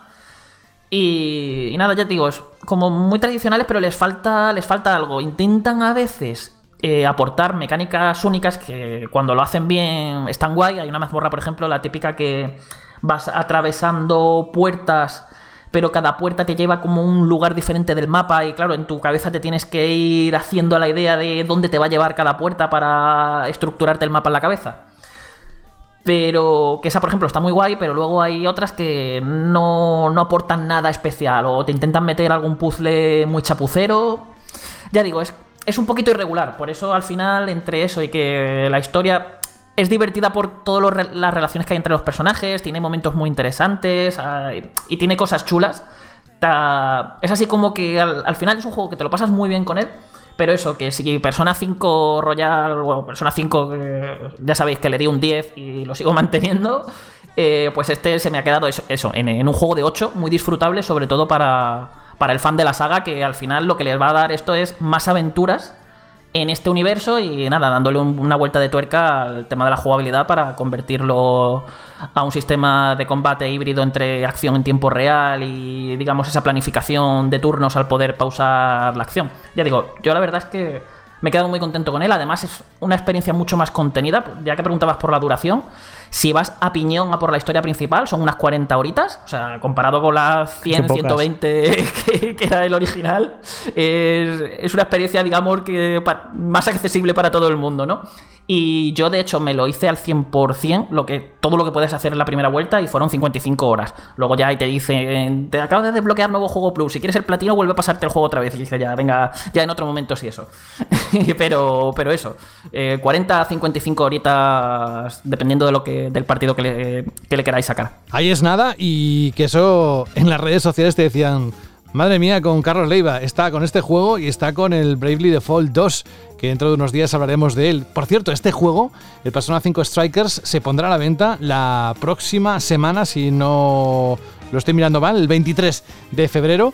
Así que muchísimas gracias. Yo creo que con, la, con lo que has contado y además has dicho la nota que le has puesto dentro de tu análisis en la página web de Vandal, lo podéis ver, está en portada. No sé cuándo vais a escuchar este programa, pero si no, buscadlo, donde habitualmente, ya sabéis, están los análisis en la web. Carlos Leiva, muchísimas gracias por estar con nosotros una semana más. Ya he dicho un título que posiblemente haga que estés por aquí con nosotros dentro de unos días, así que disfruta, descansa y te escuchamos en unos días. Venga, nos vemos. Cuídate mucho, chao.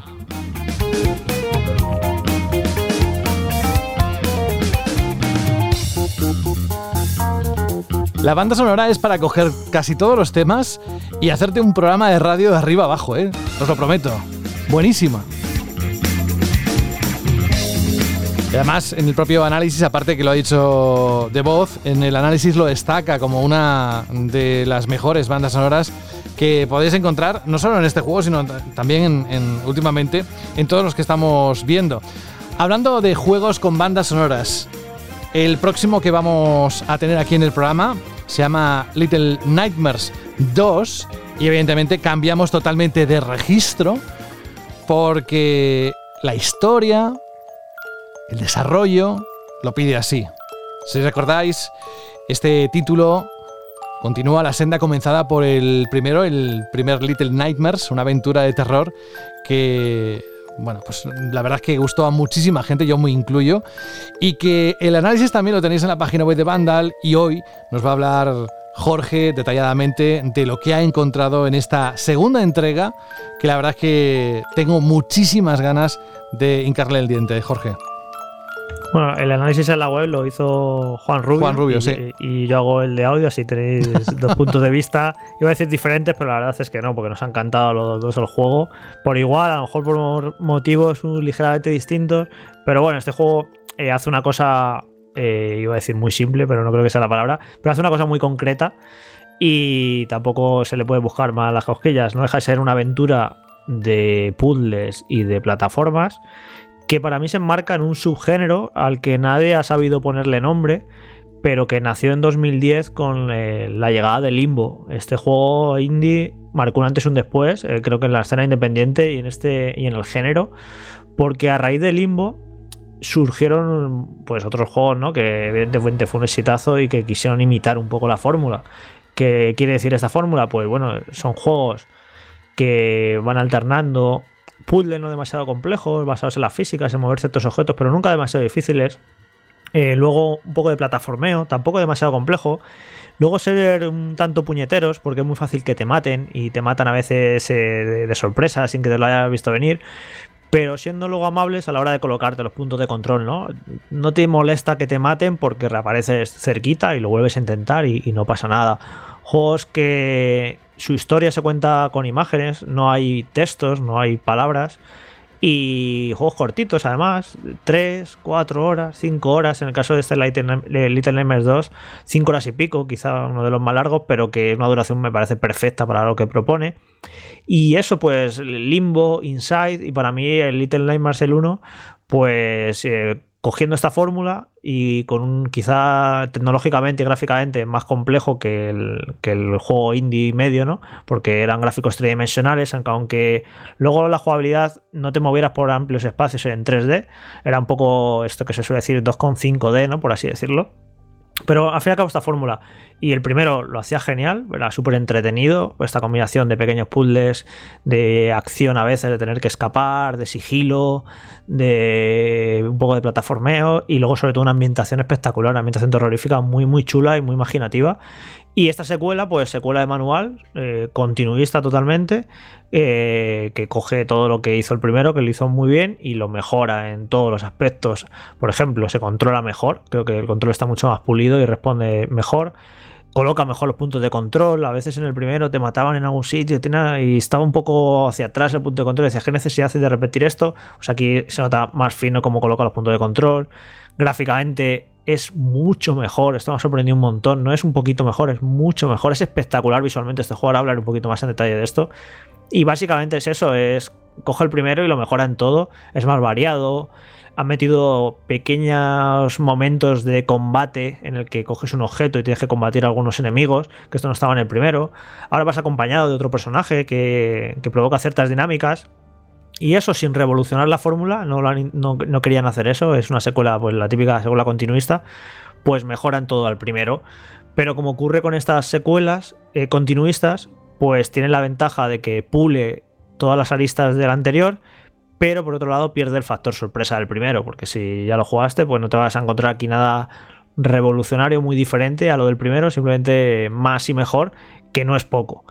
Y bueno, pues eh, es un juego que eh, yo lo recomiendo con un gran entusiasmo, pero porque a mí es que esta fórmula es que me encanta. Yo creo que los juegos de plataformas y ya si le metes un poquito de puzzles y tal, es que es mi género favorito y a mí me chifla este, me cuesta ser, eh, entre muchas comillas, porque nunca lo somos cuando opinamos de un juego, ser objetivo, ¿no? Porque es que me chifla esta fórmula en concreto y cuando lo hace tan bien como este juego, pues eh, estoy encantado. Es un juego que te bebes, o sea, me lo pasé en dos, en dos sesiones pero porque dejé de jugar a posta la primera. Creo que empecé a jugarlo el viernes pasado.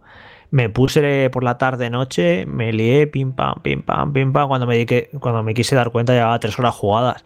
Y porque paré, sé que si, si sigo jugando, me, no paro hasta acabármelo. O sea, porque me, me encanta. Es un juego súper entretenido y que te absorbe. Me puse José mis cascos, que tiene un sonido espectacular, además un diseño sonoro súper chulo y te pones a oscuritas y tal con la ambientación, el sonido y con lo adictivo que es y es que te lo, aunque sean cinco horas y pico, casi seis, te digo que te pones una tarde con tiempo y es que te la acabas porque es que mm, es súper entretenido, o sea, me ha encantado.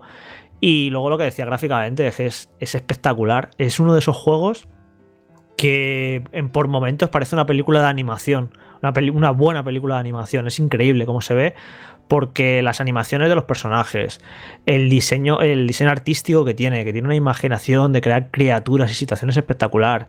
Luego, la, técnicamente, es que es muy bueno técnicamente. Tiene una iluminación, una cantidad de detalles en los escenarios, crea entornos, o sea, de, de decir de fondo de pantalla, pues podrías estar jugando y ponerte a, echar pantallazos cada dos por tres, porque hay eh, un montón de, situaciones que son auténticos cuadros, de lo bonitas que son, de lo espectaculares que son visualmente. Además, se gusta el juego, sabe que es bonito y lo aprovecha y a veces te hace como eh, zooms amplios para que veas un gran escenario y, te recrees con, la situación de lo espectacular que es. Y es un juego que eso, que tiene una ambientación. Es que simplemente, aunque luego jugablemente fuera cojo, que no lo es, simplemente por lo visual por querer ver el siguiente enemigo, la siguiente situación truculenta, el siguiente escenario, te lo comerías, porque es que me parece un auténtico espectáculo visual. Y nada, pues eso, que, me ha encantado. Cuando lo estaba jugando lo, comentaba con Juan, porque hay ciertas situaciones, hay, una localización que es un hospital. Y, es, y ya, ya los que lo juguéis ya seguro que lo pensaréis también, que es Super Silent Hill, ese hospital y le decía yo, digo, joder, esta gente no te hacía un mal Silent Hill, al menos en cuanto a ambientación en cuanto a gráficos. Eh, la verdad es que lo que consiguen, consiguen unas situaciones que son espectaculares. Luego a mí, no puedo, yo no puedo hablar en términos de terror y términos de miedo, porque a mí no ningún juego me da miedo. Entonces no, no puedo decir si da más miedo que este, que este otro, que a mí no me da miedo ningún juego, pero sí que puedo decir que da mal rollo a veces, la verdad, porque los enemigos como son, los movimientos erráticos que tienen, las persecuciones que no te puedes defender, diría que consigue meterte más tensión que juegos que van de súper terroríficos, de que te vas a giñar y tal, no sé qué, en primera persona, súper seriotes, tal. Pues a mí casi me genera más tensión este, eh, este juego que, que parece como no sé, no, no se considera Little Nightmares como un gran juego de terror, ¿no? Porque no. Es, sí que tiene ambientación terrorífica, pero no sé cómo ves su personajillo y tal. Pero no sé, me parece una de las. Tiene situaciones y momentos que me parece de lo más logrado que, que he visto en un juego de terror en los últimos años. O sea, me parece espectacular. Así que esta gente, Tarsier Studios, creo que tiene un talento enorme y no sé qué harán a continuación, porque creo que no sé, no. Un Little Nightmares 3 es que más de lo mismo. Ya creo que han hecho todo lo que tenían que hacer con esta fórmula. Y no sé, lo voy a seguir con mucha atención. Su siguiente proyecto. Sí, no sé si a lo mejor se olvidan del terror y se van a otra cosa, o van a un juego de terror más ambicioso en primera persona o en tercera persona, no sé por dónde irán, pero tienen talento a raudales y sobre todo mucha imaginación visual y, habilidad para ponerla en pantalla técnicamente.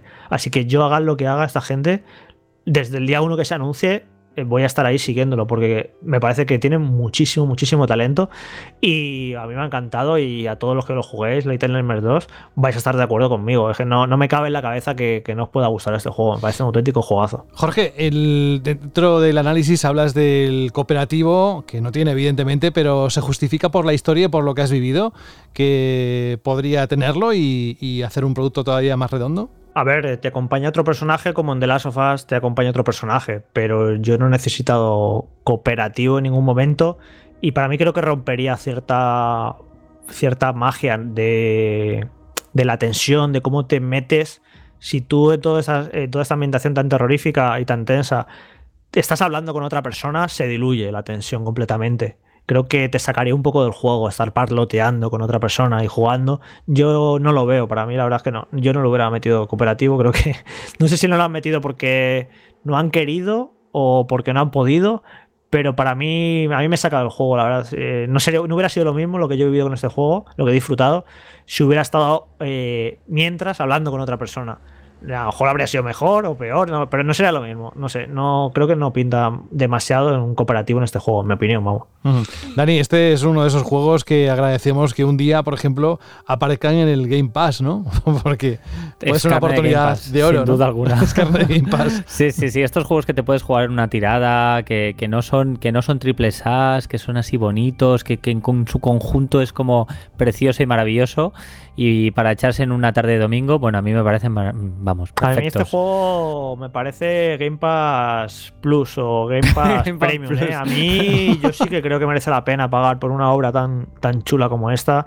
Está en el, o sea, para mí está muy por encima de, del indie medio o de incluso del doble a medio. Me parece un juego, no sé, está tan cuidado y tan bien hecho que creo que cuesta 30 euros, ¿no? Sí, Sí, sí. Ojo, no olvidemos que los juegos de Game Pass se, se, pueden comprar, de hecho, con descuento. O sea que también están fomentando el hecho de que si te gusta, oye, que te hagas con él. Sí, mucha gente seguramente se juegue un juego que le gusta mucho en Game Pass y, joder, le gusta tanto que quiere premiar al desarrollador y se lo compra. Yo, sí, sí, esta situación se produce mucho. Pues ahí está este juego esperadísimo. Vamos, eh, va a ser muy difícil que no lo juegue, a pesar de lo que nos ha contado Jorge, eh, que ya, ya con eso ya lo he redondeado y lo tengo aún más claro. De hecho, tenéis la demo, no sé si seguirá todavía, evidentemente entiendo que sí. Y lo probé en Switch y lo probé en, creo que en Play 5.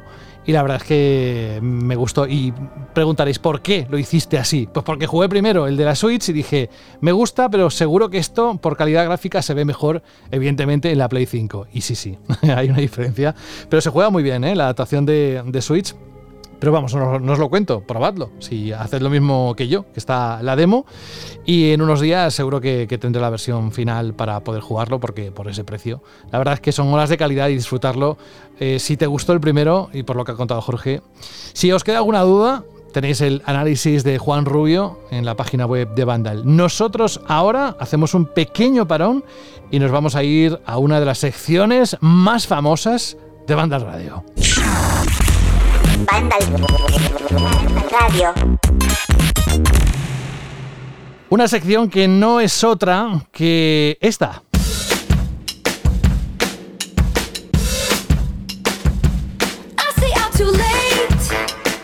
Ni se lo imaginaba él cuando empezó Banda al Radio que su cantante favorita iba a tener el protagonismo especial cada semana eh, y haría que fuera la, la, entrada de su sección, la Shirley Pregunta. Alberto.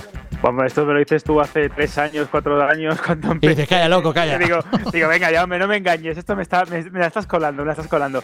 Pues sí, encima hoy es un día especial porque Taylor ha anunciado su primera regrabación de los trabajos que no pudo eh, publicar en su momento porque resulta que tenía los derechos otra discográfica y entonces ella, bueno, un culebrón.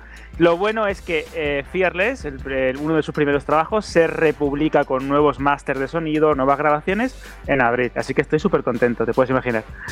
Oye, que digo yo, más que nada por la fecha en la que estamos este domingo, ocurren varias cosas, entre otras elecciones, al menos para los que vivimos en la zona de Cataluña, no, ni te cuento todo lo que hay detrás de eso, pero sobre todo es el Día de los Enamorados. O sea que ahí Taylor tiene mucho que contar. Claro, de hecho la- el single ¿no? que saca, mm, creo que puede estar ya, ya mismo, en este mismo viernes, es de Love Story, uno de sus primeros pelotazos grandes que hablaba sobre Romeo y Julieta, etcétera, etcétera. Bueno, así que te puedes imaginar. Sí, sí. Estoy muy feliz, muy feliz, José, José, muy contento. Pero no solo eso, sino porque estás viviendo también una historia romántica con los oyentes por la cantidad de respuestas que estás teniendo a la Shirley pregunta, que, por ejemplo, sin ir más lejos, la, la de la semana pasada, vamos a recordar Totalmente. Cuál es la que, cuál es el enunciado, cuál es la pregunta que hiciste. De hecho, la semana pasada también nos pusimos un poco románticos y hablábamos, pregunta Shirley, ¿cómo podíamos relacionarlo con San Valentín? Pues muy fácil, del abandono al amor, de las cenizas al fuego renovado, ¿qué juego abandonaste y después te acabó encantando?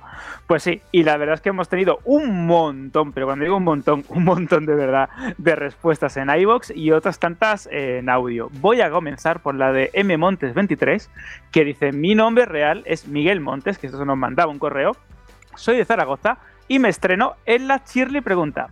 El juego que dejé después de una hora y después volví a los dos años ha sido God of War de PS4. Hubo algo en el control o en la cámara que no me terminaba de gustar y lo dejé apartado. Volví porque sabía que era un buen juego e igual en el año de lanzamiento pues quizá no estaba preparado para un tipo de título así. Después de unas cuantas horas más de juegos y de ver todo lo que me iba a ofrecer, supe que me lo iba a gozar muy fuerte. Y así fue, 44 horas muy ricas y platino del juego. Fíjate, eso yo creo que es el ejemplo perfecto, ¿no? Un título que no te entra, Sí. que dices, va, lo abandono y continúo a posteriori. Y si te parece, José, vamos a escuchar el audio de Juanma. Muy buenas chicos, soy Juanma desde Mallorca otra vez y nada, lo primero, lo primero José, discúlpame por el audio de dos minutos y pico de la semana pasada, pero eh, eso, soy una persona que por WhatsApp me haces una pregunta y a lo mejor te contesto en 10 o 15 minutos de audio, o sea que no sé, no sé cómo arreglar esto de mi forma de ser. Eh, y estos 10 segundos, bueno, un juego que me ha reenganchado y no porque no me gustase en un primer momento, pero sí que noto una diferencia brutal y es espectacular en PlayStation 5 es Days Gone, en diferencia a la versión de, de PS4. Así que Days Gone es el juego que me ha reenganchado, por decirlo así. Un abrazo a todos y gracias. Pues nada, Juanma, no te preocupes porque para eso estamos nosotros aquí. Por si te pasas, te editamos. Que al fin y al cabo el mensaje era el mismo, ¿eh? Pero gracias por, la reflexión y coincido plenamente contigo. Alberto, este es uno de los pocos exclusivos de PlayStation eh, 4 en este caso que me salté, o sea que lo, lo jugué y yo creo que va a ser uno de los que voy a retomar con la Play 5 y disfrutar, ¿eh? Porque no sé qué ocurrió, si me agobió, si... no sé pero, pero lo dejé a medias y luego ya me daba pereza retomar. Así a mí me, que- ha pasado, lo- me ha- me ha pasado lo mismo. De hecho, ahora con la PS Plus Collection eh, lo empecé a jugar en noviembre, en noviembre, justo con el estreno de la Play 5. Iba intercalando ese, el Miles Morales, el, el Demon Souls. Y es un juego que vas a disfrutar mucho. Tú que eres un graphic war, ¿no? que te encantan Sí, los sí. gráficos y eso, vas a flipar con la suavidad, lo bien que se ve. Y quizás es el típico título que ahora te va a entrar muy bien. Porque dices, bueno, me apetece un juego de acción con zombies. Está bastante chulo. Vamos a proseguir con el comentario de David de Guadalajara, que dice lo siguiente. En relación a la Shirley pregunta de esta semana, decir que comencé a jugar al Kingdom Come Deliverance, que es un RPG muy distinto a lo que estamos acostumbrados. Bastante complicado de manejar en los combates, así que a las dos horas los dejé. Y me puse con otro juego. Al mes siguiente le volví a dar una última oportunidad. Y menos mal, pues conseguí cogerle el punto. Tras completarlo, creo que es uno de los mejores juegos que he jugado en mi vida. Pocos títulos tienen una historia tan original, así como una ambientación de la Edad Media tan lograda, y sin tener que recurrir ni a dragones, a magias, ni a seres mitológicos. Un saludo. Pues sí, un título de los que de primeras te pega un golpe y después dices, bueno, pues yo voy a darle una oportunidad. Me pasó que tengo algo parecido con este juego, pero es cierto que lo acabé abandonando porque me agobiaba muchísimo que fuese tan realista. Así es visualmente precioso. Y ahora vamos a continuar con el audio de Oliver. Buenas tardes chicos y chicas de Vandal, aquí Oliver. Después de tanto tiempo vuelvo a, la- a las andadas, pues el juego que se me atravesó, lo he odiado y me ha costado más de tres años pasarme ha sido Bloodborne porque se matas con un boss del cual era muy chorra, pero en esa época se me complicó tanto que he odiado el juego a muerte muchas veces. Pero luego, al cabo de los tres años, me puse una vez, me lo pasé la primera y lo he amado. Así que esa es mi historia. Venga, un abrazo fuerte. Esa es otra, que se te atraviese por alguna razón.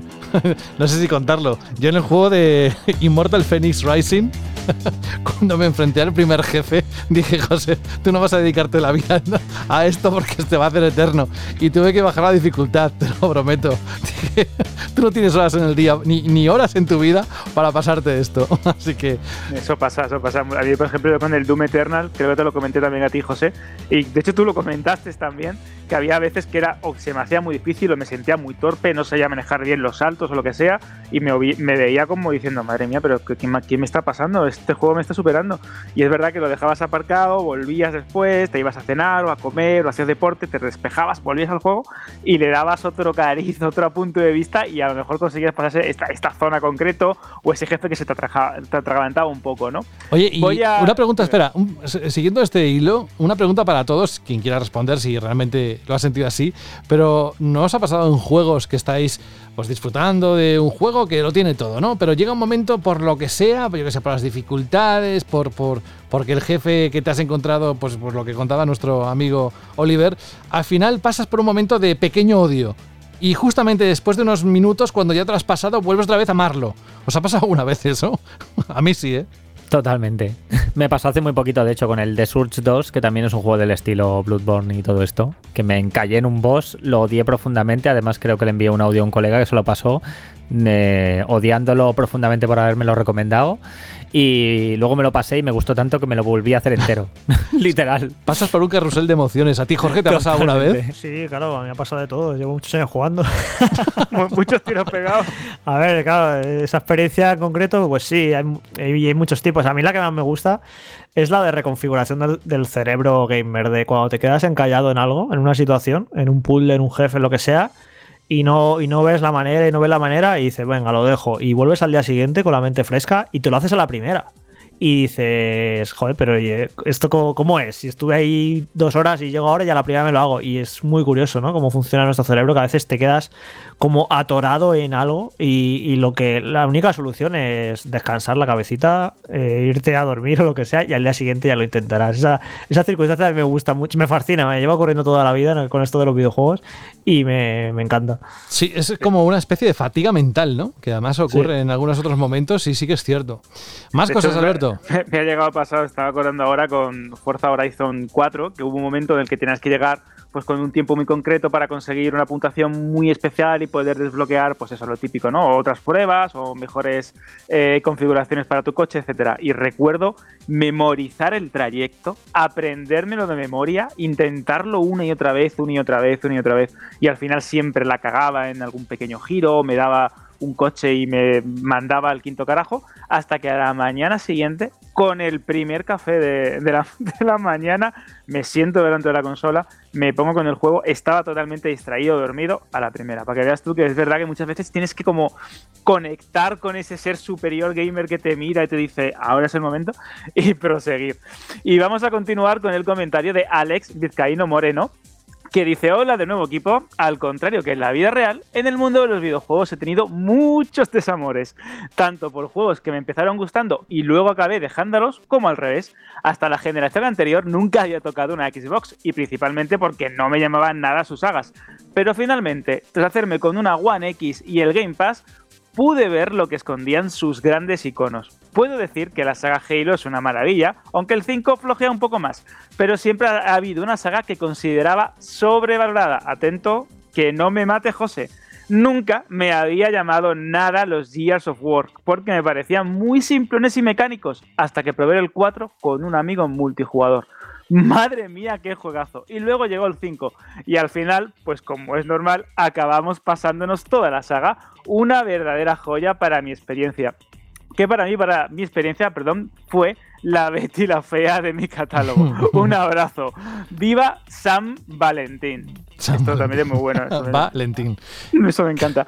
Vamos a continuar con el comentario de Espi9 que también creo que es bastante interesante, y luego continuamos leyendo más. Creo, creo que va antes Egea, que precisamente nos pasó lo mismo la semana pasada. Madre mía, pues. Anunciamos a alguien y dijo, y, luego salió Egea, ¿no? Aparte que me encanta especialmente Egea, es un camionero que además eh, muchas veces graba cuando va en el camión. desde el camión, exactamente. sí, sí. sí. Y vamos a escuchar a ver qué nos dice. Hola equipo, a ver, buenas, aquí Egea, aunque me cambiasteis el nombre por Juanma, pero bueno, sin problema. Mis juegos de amor-odio fueron Skyrim y The Last of Us Parte 1. Tengo que decir que cuando empecé a jugar cada uno en su momento, pues precisamente no era el momento y más tarde en el tiempo los volví, los volví a retomar y sin duda pues me gustaron mucho. Venga, un saludo. Mientras no te llamemos Betty, ya va bien. Pobrecito, al pobre Gea lo, tenemos siempre que le cambiamos el turno de una, forma u otra. Sí, no sé por qué. No sé si es porque tú y yo tenemos una lista distinta en algún momento que no sincronizamos. sí, o porque los apunto de otra manera, o, hago la captura, o hago la captura en un momento determinado en el que estás cambiando, ¿no? Incluso los nombres, que muchas veces me pasa, ¿no? En Dropbox, que nos organizamos por ahí y recuerdo, digo, bueno, pues los tengo ya apuntados con mi número, tal y cual. No es la primera vez que nos pasa. Solo te voy a decir una cosa. Yo, a partir de las 6 de la tarde, ya debería estar todo en la lista final, ya te lo digo ahora. Porque es que, vale, fíjate, tengo la hora. Mira, los últimos audios que hemos recibido hoy, tanto de Rubén como de Yaiza, han sido hace nada. han entrado por, por, los pelos. Pero bueno, vamos a seguir. ¿Qué más tienes, tienes de pues respuestas? Tenemos, tenemos el comentario de Morfeo78 que dice: La saga con la que tuve un reencuentro amoroso fue el primer Dark Souls, que lo retomé y ha sido un verdadero dulce reencuentro. Me lo he pasado tropecientas veces y me tiene totalmente enamorado tanto el 1 como el 2, como el 3 y el Bloodborne. Dice, apunte para Jorge Cano. Hace unas semanas eh, comentó el tema del sonido de los videojuegos. Yo como él tengo un equipo bastante viejo, pero muy bueno, y le doy mucha importancia al tema auditivo. Por si no lo sabía, los televisores modernos pueden, pueden llegar a hacer un puente bitstream del sonido, y la salida óptica la puede lanzar de nuevo en el 5.1 hacia el equipo de música a través del televisor. Un saludo. Pues mira, Jorge, si quieres darle nueva vida a los altavoces. Hice, hice, pruebas, pero con resultados dispares, la verdad, sí, sí. Pues vamos a continuar ahora sí con el audio de Espi9. Muy buenas chicos de Vandal, soy Espi9 y el juego así que me, que me fastidió y luego me enamoró, aparte, pues, no sé, a lo largo de mi vida muchos, un chart me pasó por ejemplo, pero sobre todo Sekiro, cuando llegué a, a ese Genichiro, al enfrentamiento contra Genichiro, me encontré con un muro, la verdad es que me encontré con un muro y, y paré, lo retomé al tiempo y cuando conseguí vencerlo ya me enganchó el juego, hasta lo platiné y es uno de los juegos que más me han gustado de, los que he jugado. Así que nada, ese ha sido. Muchas gracias, hasta luego.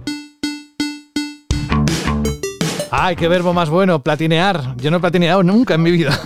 Con eso lo digo todo. Eso es cuestión de, tener muchas veces paciencia, tranquilidad y encontrar a lo mejor tu juego, ¿no? Porque muchas veces es eso, encontrar ese juego con el que verdaderamente quieres pasar muchas horas. Me había propuesto hacer el platino con el de el robot, el, que venía en la Play 5 y no tener ah. tiempo todavía, parezco Rubén, ¿no? Pero y eso que juego, pero pero mira, es, lo que tú dices, hay que tener paciencia y, tiempo. Y encontrar tu juego, y sobre todo tu juego. Eh, Abel eh, Lorente Campos nos comenta lo siguiente, me pasó con God of War, el último, es increíble como el juego de Kratos es como, es como una constante en los comentarios. Es maravilloso. Me pareció, es increíble. ¿eh? De hecho, fue uno de los títulos esos que, que cambió por completo la concepción de una saga y entiendo que haya gente que diga, bueno, este es mi juego, ¿no? Dice lo siguiente, me pareció un poco frustrante el sistema de combate al principio, con tantas mecánicas, y al llegar justo a la parte del mundo abierto, empecé a perderme y me cansé un poco. Luego de unos meses lo retomé con más paciencia y lo que antes me molestaba, ahora me encantaba. Yo creo que eso es también la definición de una relación. tanto, de una manera u otra. Hay veces que algo que te encanta después te molesta y algo que te molesta después que te acaba encantando, ¿no? Es curioso. Lo has definido muy bien en una semana muy buena de San Valentín, sí. sí, sí, sí. Vamos a continuar con el audio de Lionel, que es también bastante interesante. Hola chicos, ¿qué tal? Aquí el marrano. Eh, en mi caso, referente a la pregunta Shirley, no es, no es un juego que deja medias y luego volví a recobrar la magia y el amor hacia él, sino una saga que es Final Fantasy. En el principio la verdad que no me entraba demasiado, sobre todo cuando era por turno, pero ya de adulto debo decir que es una saga de videojuegos que me encanta. Un saludo. Gracias y un saludo, Lionel, por siempre por tu humor. Además, Nuestro eh, marrano. Hay, hay Nuestro preguntas que han dejado en el buzón del oyente de Dani y la escucharemos en algún momento de nuestra vida. Eso está claro, ¿verdad, Dani? Más cosas. Continuamos, sí. Continuamos con Fran eh, VH que dices, buenas equipo, la saga Metroid fue la que me enamoró hace poco después de darle largas durante tantos años. Siempre que me ponía me daba pereza esa mecánica de volver sobre mis pasos. Con 35 tacos, con más paciencia y sabiduría, me doy cuenta de lo equivocado que estaba y lo adictivo que es esa sensación de encontrar algo nuevo en cada zona. Y la gran sensación también de ir obteniendo habilidades y recordar que podrías volver a usarlas por donde pasaste horas atrás. Me los estoy jugando todos ahora. Saludos, guapetones. Pues sí, la verdad que el, género Metroidvania, o en este concreto la saga Metroid, te puede pasar eso perfectamente. Yo con Hollow Knight, que también tuve esa relación de amor-odio, de madre mía, soy un paquete, no me gusta, tal y cual, a después empezar a darle vueltas a por puedo entrar por aquí. Es que el mundo de los videojuegos es molto dificultud. Vamos a continuar. ¿Eso en qué con- idioma está dicho? Bueno, una, una mezcla de italiano, el italiano de Joaquín. El italiano de. Joaquín. El italiano de Joaquín. Eh, molto difficulte, very, very. Tú ya sabes. Vamos a proseguir con el audio de Baltac, que me encanta el nick porque me recuerda como si fuese, yo que sé, un jefe orco del Señor de los Anillos. Aupa, vándalo, soy Balzac y en respuesta a la chile pregunta os diré que en mi caso fue el Baldur's Gate. Me he ido lejos, hace más de 20 años. Eh, lo compré, jugué durante un tiempo y lo abandoné durante meses y al volver me enzarpé de una manera colosal. Jugué a ese, a las expansiones, a la segunda parte, a Swindle Tale, Planescape, Torment, todo ese tipo de juegos me fliparon. Y en el caso contrario tenemos a The Last of Us, la primera parte que lo intenté tres veces dura- en distintos años y, y nada, no hubo manera, así que tampoco he jugado la segunda parte. Bueno chicos, muchas gracias por vuestro programa y un saludo. Hasta luego. Si te costó, amigo eh, Baltac, eh, o Balzac, el, el primero, el segundo, vamos, se te haría eterno, porque The Last of Us 2 es, es bastante largo. Pues sí, sí, la verdad es que es un juego que requiere paciencia y sobre todo que te guste, ¿no? Es un juego que enamora al fan y que puede disuadir un poco también al que no quiere pasar tantas horas con tantas penurias, porque también es un juego bastante duro. Vamos a continuar con Buis, que dice, para la Cherry pregunta, mi juego fue el Mirror Edge, el primero. Soy un jugador un tanto vetusto y los juegos en primera persona me siguen costando, así que no les prestaba demasiada atención. Pero este título me enamoró. También tenemos el comentario de Fernando, que me ha hecho mucha gracia porque va dedicado a Rubén. Dice, bueno, el día que vuelva yo a salir de fiesta, seguramente me encontraré a Rubén apoyado en la barra de un bar. Yo pago la primera ronda. Eso me, ha- me- me- ha parecido increíble. Le tenemos conectado. Espera a ver si Sí. le tenemos en condiciones de hablar. Está Rubén ya, Mercado, está. muy buenas. Muy buenas, ¿qué tal? Yo estoy aquí en la barra ya, Fernando, esperándote, ¿eh? Yo no sé, yo pensaba que me estabas diciendo que ya no en el siguiente programa, pero, pero bueno, nada. Ah, llevo tres, la siguiente la pagas tú. No, no, un placer, ojalá, ojalá pudiéramos vernos pronto en la barra de un bar. Ahora enseguida vamos contigo, Rubén. Seguimos, Alberto. Pues vamos a continuar con los audios de Alex y Rubén. Hola a todos, al habla Alex otra semana más, fiel a la cita, y vamos con la Shirley pregunta de esta semana. Un juego que abandoné y me acabó gustando fue el Donkey Kong Country para la Game Boy Color. Me lo regalaron cuando era pequeño, pero yo estaba viciando Pokémon Plata en ese entonces. Pues bueno, probé el juego porque era la novedad, pero no tardé ni una hora en volver a mi amado Pokémon Plata. Tiempo después, cuando ya tenía la Pokédex casi completada, decidí ponerme a jugar al Donkey Kong y la verdad es que terminé echándole una barbaridad de horas a ese juego. Bastante bueno para mi gusto, para esa época. Un saludo a la reacción. Buenos días, amigos de Vandal. Soy Rubén de Móstoles y bueno, la experiencia más cercana a abandonar un juego y luego retomarlo, yo creo que ha sido con el Final Fantasy XV, que lo jugué durante 7, 8 horas y luego lo dejé aparcado. Y luego al cabo del año lo empecé, lo retomé y la verdad es que lo acabé, me gustó bastante, pero tampoco fue, vamos, el juego de mi vida. Y nada, quería decirle también a Yaiza que si yo me aprendo los controles más rápido que ella, pues que mala suerte. Venga, un saludo, adiós. Sí, porque ahora vamos a escuchar a Yaiza. Que, Exacto. Mira, me, me gustaría llamarla para que le dijera cuatro cosas. No sé si ha escuchado el mensaje que nos ha mandado Rubén. Y ya para finalizar, pues eso, agradecer a Magneto97, a Diego Andrés, a De Crau, a JM Orosa, Alejandro Soto Trujillo, Alberto Guerrero, bueno, es que hay un montón, David Leído Barcenilla, Víctor Manuel Payán González, a Manu por tres, es que no os hacéis una idea de la cantidad de mensajes que recibimos cada semana, lo bien que lo expresáis, lo bien que participáis y cómo vais haciendo semana tras semana grande esa comunidad de Banda al Radio. Y ya como comentaba José, para despedirnos tenemos el audio de Yaiza. Hola chicos, soy Yaiza. Eh, yo dejé a media sorprendentemente el God of War porque estaba jugándolo con mi novio y él era muy pesado y me ponía nerviosa y no me gustó nada. Pero luego un día, pues que él no estaba y que tenía que empezar uno nuevo, dije, venga, va, voy a probar el God of otra vez. Y resulta que me encantó. Así que, bueno, creo que fue una buena opción volver a retomarlo. Venga, chao, hasta luego. Yo te voy a decir, Raisa, Raisa no, Yaiza, que voy a jugarlo de nuevo con estas mejoras que ha tenido para la PlayStation 5. Fíjate si me gustó el God of War. Pero sí es verdad, Alberto, que hay una parte del juego donde hay mucho agua, no voy a decir nada más, que puede ser un poco larga y ahí está demasiado abierta. Hay gente que le puede agobiar, ¿eh? Sí, es el muro del juego. Hay un momento en el que dices, este título no es lo que yo creía, no es para mí, pero si te pones y ya te atrapa la historia, que yo creo que es una de las mejores historias que jamás he visto en un videojuego, la ambientación o los personajes, si ya superas esa barrera, ya entras por completo y el juego te atrapa, te conquista, te sorprende una y otra vez. Y una cosa que tiene muy bonita este título es eh, esa sensación de maravillarte con cada mm, criatura, con cada escenario, que yo creo que muy pocos títulos han logrado en los últimos años. Es una verdadera pasada. Pues ahí tenéis un poco las respuestas. Si queréis repasar todas que hay en iBox, evidentemente estáis invitados e invitadas a hacerlo. Hay de todo. Y también podéis opinar vosotros. No lo leeremos porque vamos a la siguiente pregunta que ahora tiene preparada Alberto. Pero antes me gustaría recordar que dijimos la semana pasada que en este mes de febrero vamos a recoger todos los nombres de las personas que están comentando en iBox y las que están lanzando, mandando un correo con el audio, porque vamos a hacer algo especial al final de mes. No vamos a desvelar qué, pero ya lo desvelaremos cuando toque, ¿vale? De momento vosotros, hacednos caso. Y vamos a conocer esa pregunta. ¿Cuál es la siguiente Chirly pregunta para los próximos siete días, Alberto?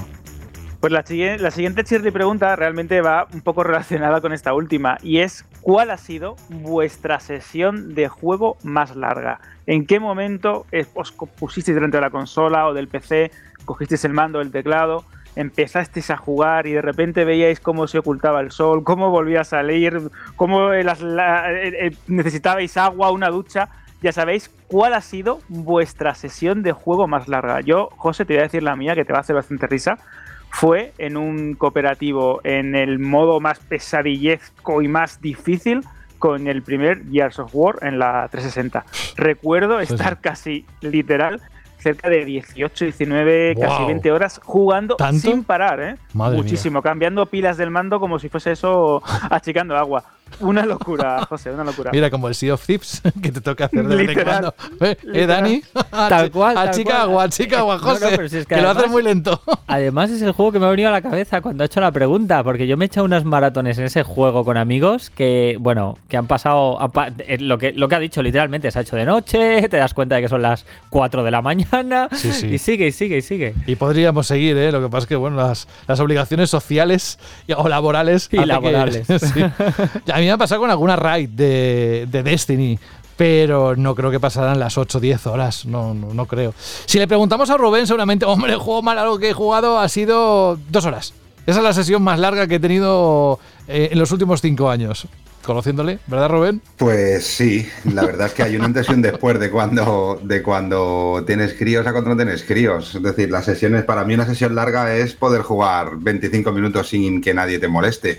Con lo que todo lo que pasa de 25 minutos, pues ya es viciada máxima. Bueno, eh, ahora pasa que bien, que tienes menos tiempo, pero, pero, pero siempre nos acordamos de ti cuando leemos que alguien se ha tirado no sé cuántas horas jugando a un juego, ¿no? Como antes con el, el Persona 5. Vamos a, a una parte del programa que está siendo seguida por mucha, muchísima gente.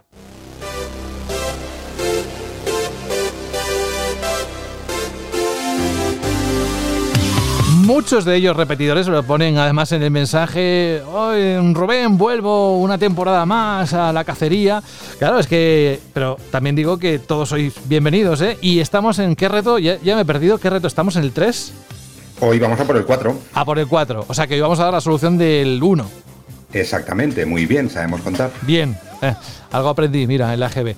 Pues vamos a deciros que si alguien todavía no se ha enterado de que estamos haciendo la cacería y piensa que por incorporarse en el reto número 2 no le renta, o sea que no le va a venir bien porque no tiene posibilidades, se equivoca completamente. Volvemos a repetir lo que dijimos en alguna ocasión. Em, la puntuación que va a proponer para cada reto, Rubén, es dinámica, va a cambiar. A veces incluso puedes ir el primero a la tabla y por un fallo en el reto 8 o 9 puedes caer en otro momento y al revés, da la oportunidad a alguien que está abajo el subir rápidamente al podium. Así que intentadlo, lo más importante es que lo disfrutéis y que, bueno, dediquéis un ratito a desencriptar, por decirlo de alguna forma, las palabras que nos dice Rubén. Vamos a precisamente a eso. Vamos a recordar el reto número uno, Rubén. Bueno, antes de nada, ¿cómo estás? ¿Todo bien? Todo bien, todo bien. Como ¿La empresa viento en popa?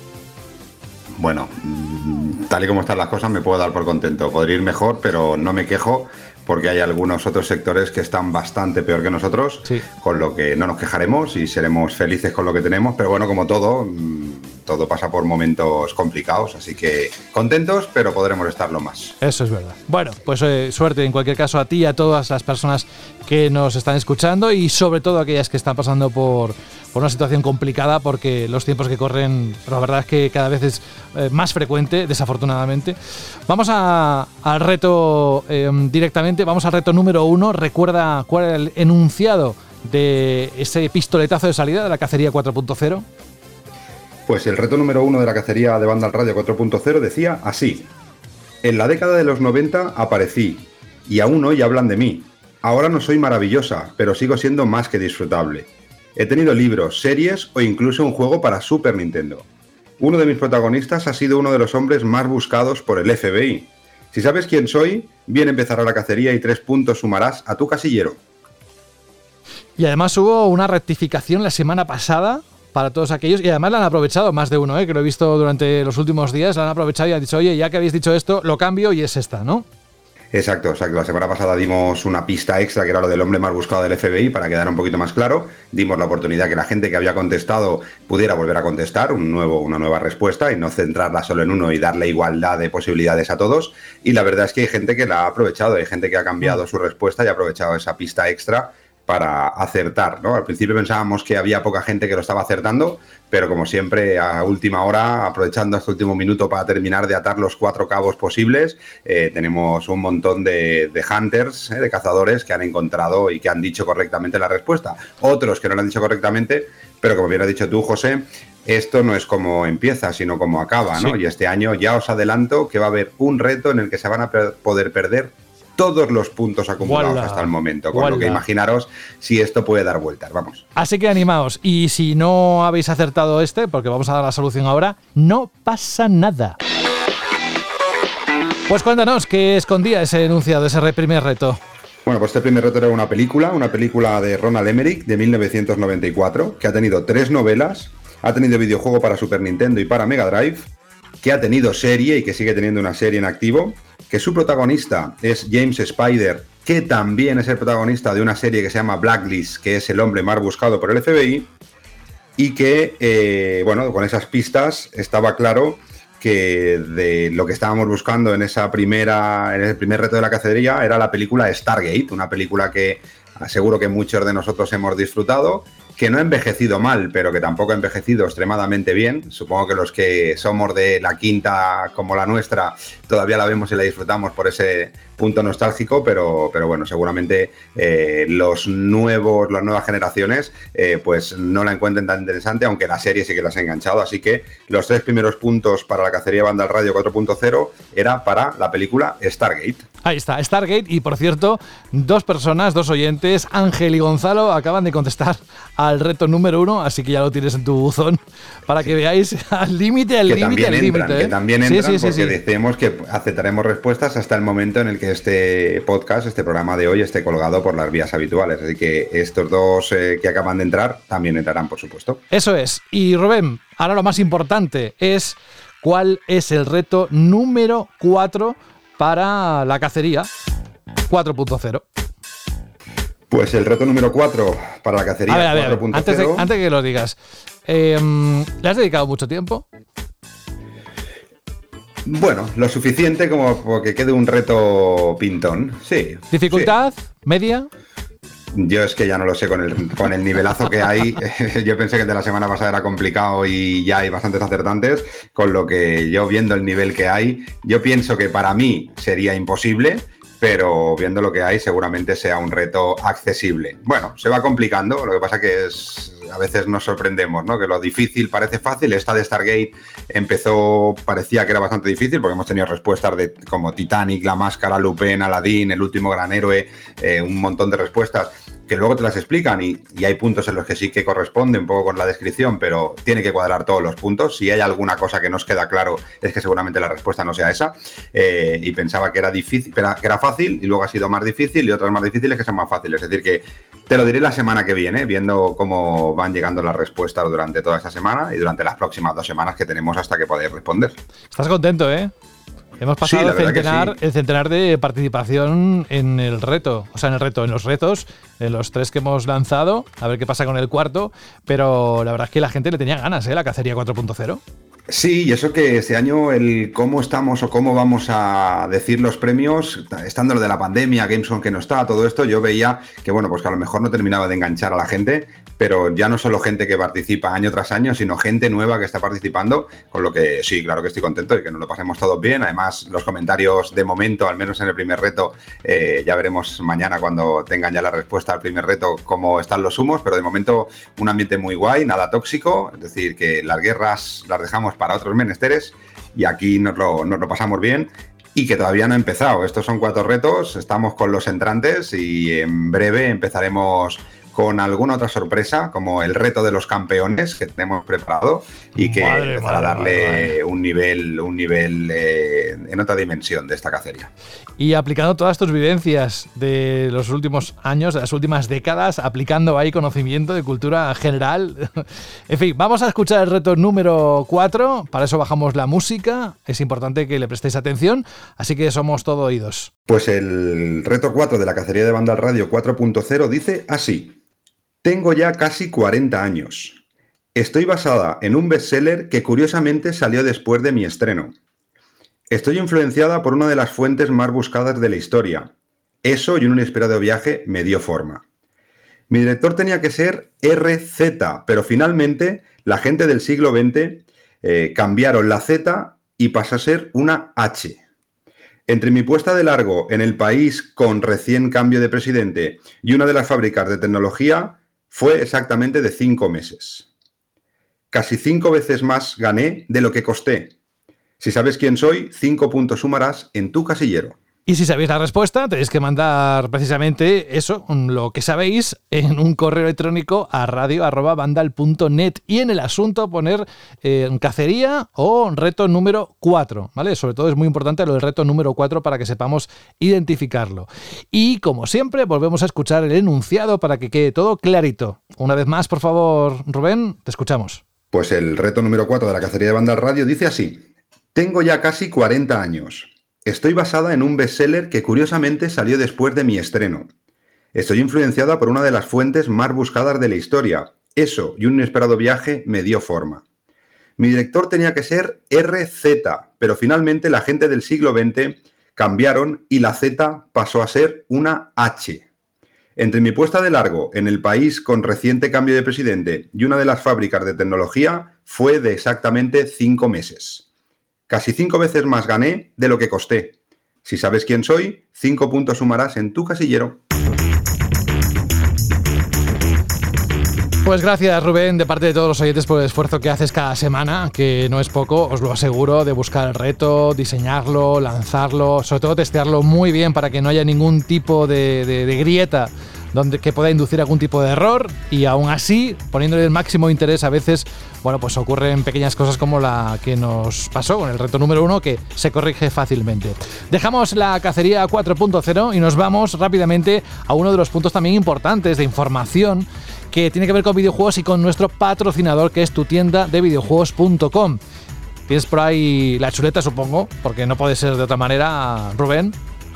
Por supuesto, por supuesto, tenemos aquí pues lo de cada semana, las ofertas más importantes y escucha, las rebajas más importantes podéis encontrar. Si no tenemos la chuleta, tampoco vamos a saber decirlo de memoria, porque son muchos números y muchas cosas. Y eso es una pequeña fracción de lo que hay en la página web. Así que, primero de todo, os animamos que vayáis a tu tienda de videojuegos.com porque todo lo que vamos a decir está ahí. Pero destacando ofertas como esta.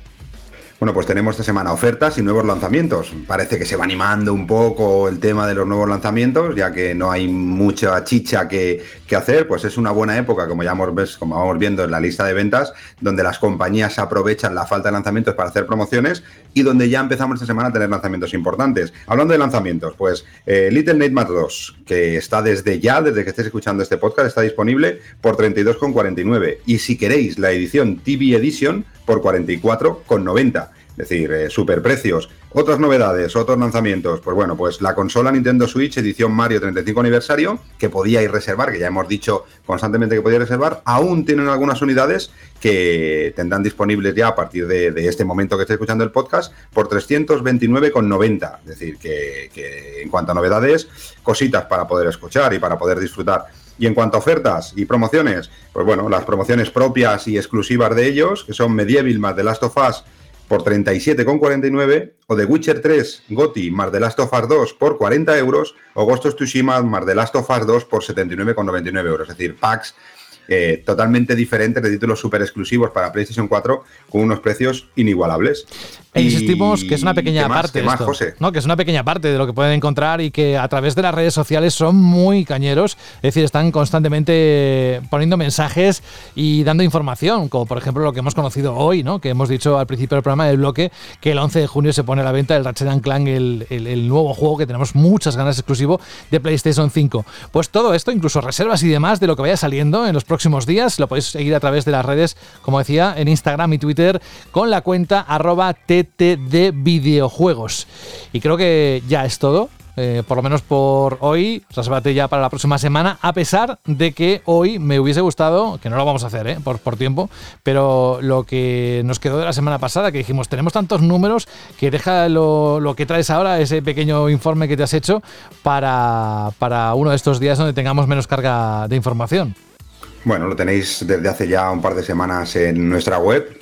También causó furor la noticia que lanzamos de las consolas más vendidas en 2020, con lo que ahí en la web también podéis encontrar mucho más detallado pues lo que ha sido la venta de consolas durante todo el año pasado y ya centrarnos en los números de este 2021, que de momento sigo diciendo que están muy tranquilitos, con una Nintendo Switch creciendo cada vez más y multiplicando en ventas a las demás, y viendo un poco las pequeñas entradas de nuevos stocks que hay de PlayStation 5 en el mercado, del que sigue siendo bastante complicado poder hacer con una, pero que se va viendo en las ventas, pues que van entrando pequeñas cantidades y que van haciendo que el parque instalado tanto de PlayStation como de Xbox Series eh, sea lo suficientemente importante como para que las compañías se decidan ya de una vez por todas el ir sacando juegos para esta nueva generación que de momento está bastante huérfana de diversión exclusiva. Veremos a ver si va cambiando. Rubén Mercado, ha sido un placer como siempre escucharte la próxima semana, ya no solo por lo que nos cuentas de todo lo que pasa en ese lado de la industria, sino porque has puesto en marcha una de las acciones más queridas dentro de Banda Radio, que es la cacería. Así que por todo ello,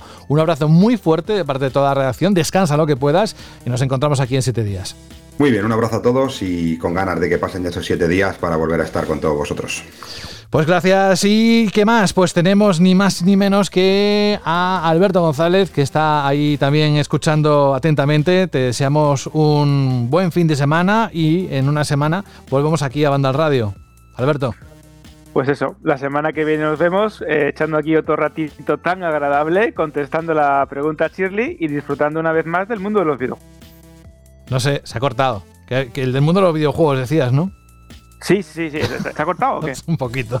Bueno, no sé, porque últimamente, mira, no sé si se ha notado, pero en los últimos segundos he tocado sin querer con la mano varios botones a la vez y se han saltado varias sintonías que ha sido un caos. Pero bueno, es las cosas de hacerlas casi en directo, que es como lo hacemos aquí en Banda Radio en estos últimos meses. Oye, muchísimas gracias, cuídate, de verdad. Y también Dani Paredes, que dentro de unos días volvemos al programa. Espero que con. No sé, ya es que me, me sabe mal decirlo. Ojalá tenga el botón del oyente. Hay siete mensajes para escuchar. No pasa nada porque no caducan, pero, pero cuando la actualidad nos deje, de verdad que vamos a hacer eh, la sección entera porque hay muchas cosas que nos mandan los oyentes. Dani. Yo voy a hacer lo mismo que he dicho antes. Voy a bajar las expectativas y así el día que finalmente lo podamos hacer, pues será una sorpresa agradable para todo el mundo. Bien, eh, gracias. Un abrazo, cuídate. Venga, un abrazo, hasta la semana que viene. Y hoy hemos echado en falta a Fran Gematas, que hoy tenía vacaciones, así le hemos dicho, descansa también, Fran, tómate la cerveza tranquilo, sin tener que hablar. Así que por eso igual le habéis echado de menos. Pero quien no ha faltado, por supuesto, nunca falta. Es más, creo que muy poquitas veces, y ahora como no hay viajes, pues eh, mira, eh, tampoco se libra de estar cada semana aquí, es Jorge Cano. Jorge, la próxima semana cuéntame un poquito si hay alguna previsión de juegos, alguna una cosilla que tengamos en el programa. Es por, lo único que echo de menos los viajes, porque tenía una excusa para no estar el programa a veces. ¿Verdad? Pero, aún así, eh, poquitas veces, porque conectabas desde algún punto y lo hacías, aunque fueran 10, 15, 20 minutos. Pero yo creo que es de las personas, incluido yo, eh, que, soy el presentador y que a veces habéis hecho vosotros el programa, creo que es de las personas que, que menos ha faltado en todo ese tiempo. Pues sí, pues sí, posiblemente. Pues nada, aquí estamos una semana más. Que no, que te he preguntado que si la próxima semana hay un juego que quieras destacar que vamos a tener, algún análisis, algo, o lo dejamos ya para dentro de unos días que sea sorpresa. Pues lo voy a mirar por curiosidad, porque creo que estás todo más muerto que todas las cosas, ¿eh? Lo que pasa que sí, sí, que está la cosa, está la cosa para ETA, ¿eh? Y luego en marzo, uff, no quiero yo, a ver si, eh, yo creo que puede haber sorpresas, en plan, ¿no? Un Nintendo Direct, alguna cosa que anime esto, que anime el cotarro, sí, hombre, algún ah. día tienen que anunciar. Bueno, ves, el Mario sale este viernes, ¿no? Sí. Entonces ya, pues yo qué sé, a lo mejor Nintendo anuncia alguna cosita o yo qué sé. Habrá, seguro que habrá alguna sorpresita, ya veréis. Bueno, ¿ves? Mm, eh, Dani, igual tenemos me, ahí. Me, quiero, me quiero autoconvencer, no sé por qué. no, tranquilo, si no, hacemos la sección de Dani que van a dar minutos porque hay un montón de preguntas. O sea, encantado, ¿eh? Muy bien. Jorge Cano, un abrazo, hasta dentro de unos días. Hasta la semana que viene, un saludo. Y por mi parte esto es todo. Saludos de José de la Fuente. Pero antes, antes, antes de decir adiós, sabéis que tenemos esa música especial que nos pedía Antonio, que nos dice así en su correo, dice, hola gente de Vandal, soy Antonio desde Tomelloso. Es la primera vez que os escribo y aprovecho para felicitaros por el gran trabajo que hacéis tanto en el programa como en la web. Soy un gran amante de los videojuegos y en gran parte de los indies. Y hasta el momento en el que estoy escribiendo este mensaje, todas las canciones que habéis puesto en el programa al final han sido de grandes producciones. Por eso quiero contribuir a esta sección con una canción de uno de mis juegos favoritos, en concreto el Hollow Knight y el tema es el de Hornet, uno de los mejores dentro de su gran banda sonora. Espero que sigáis haciendo lo que hacéis durante mucho tiempo, que es informar y entretener. Muchas gracias. Pues mientras haya oyentes al otro lado, desde luego que es nuestra intención, Antonio. Así que un, gran gracias por participar con esta banda sonora y a todos los que nos estáis escuchando, un gran abrazo del equipo de redacción de la página web de Vandal. Hollow Knight y Hornet es el que pone el punto final a esta edición de Vandal Radio.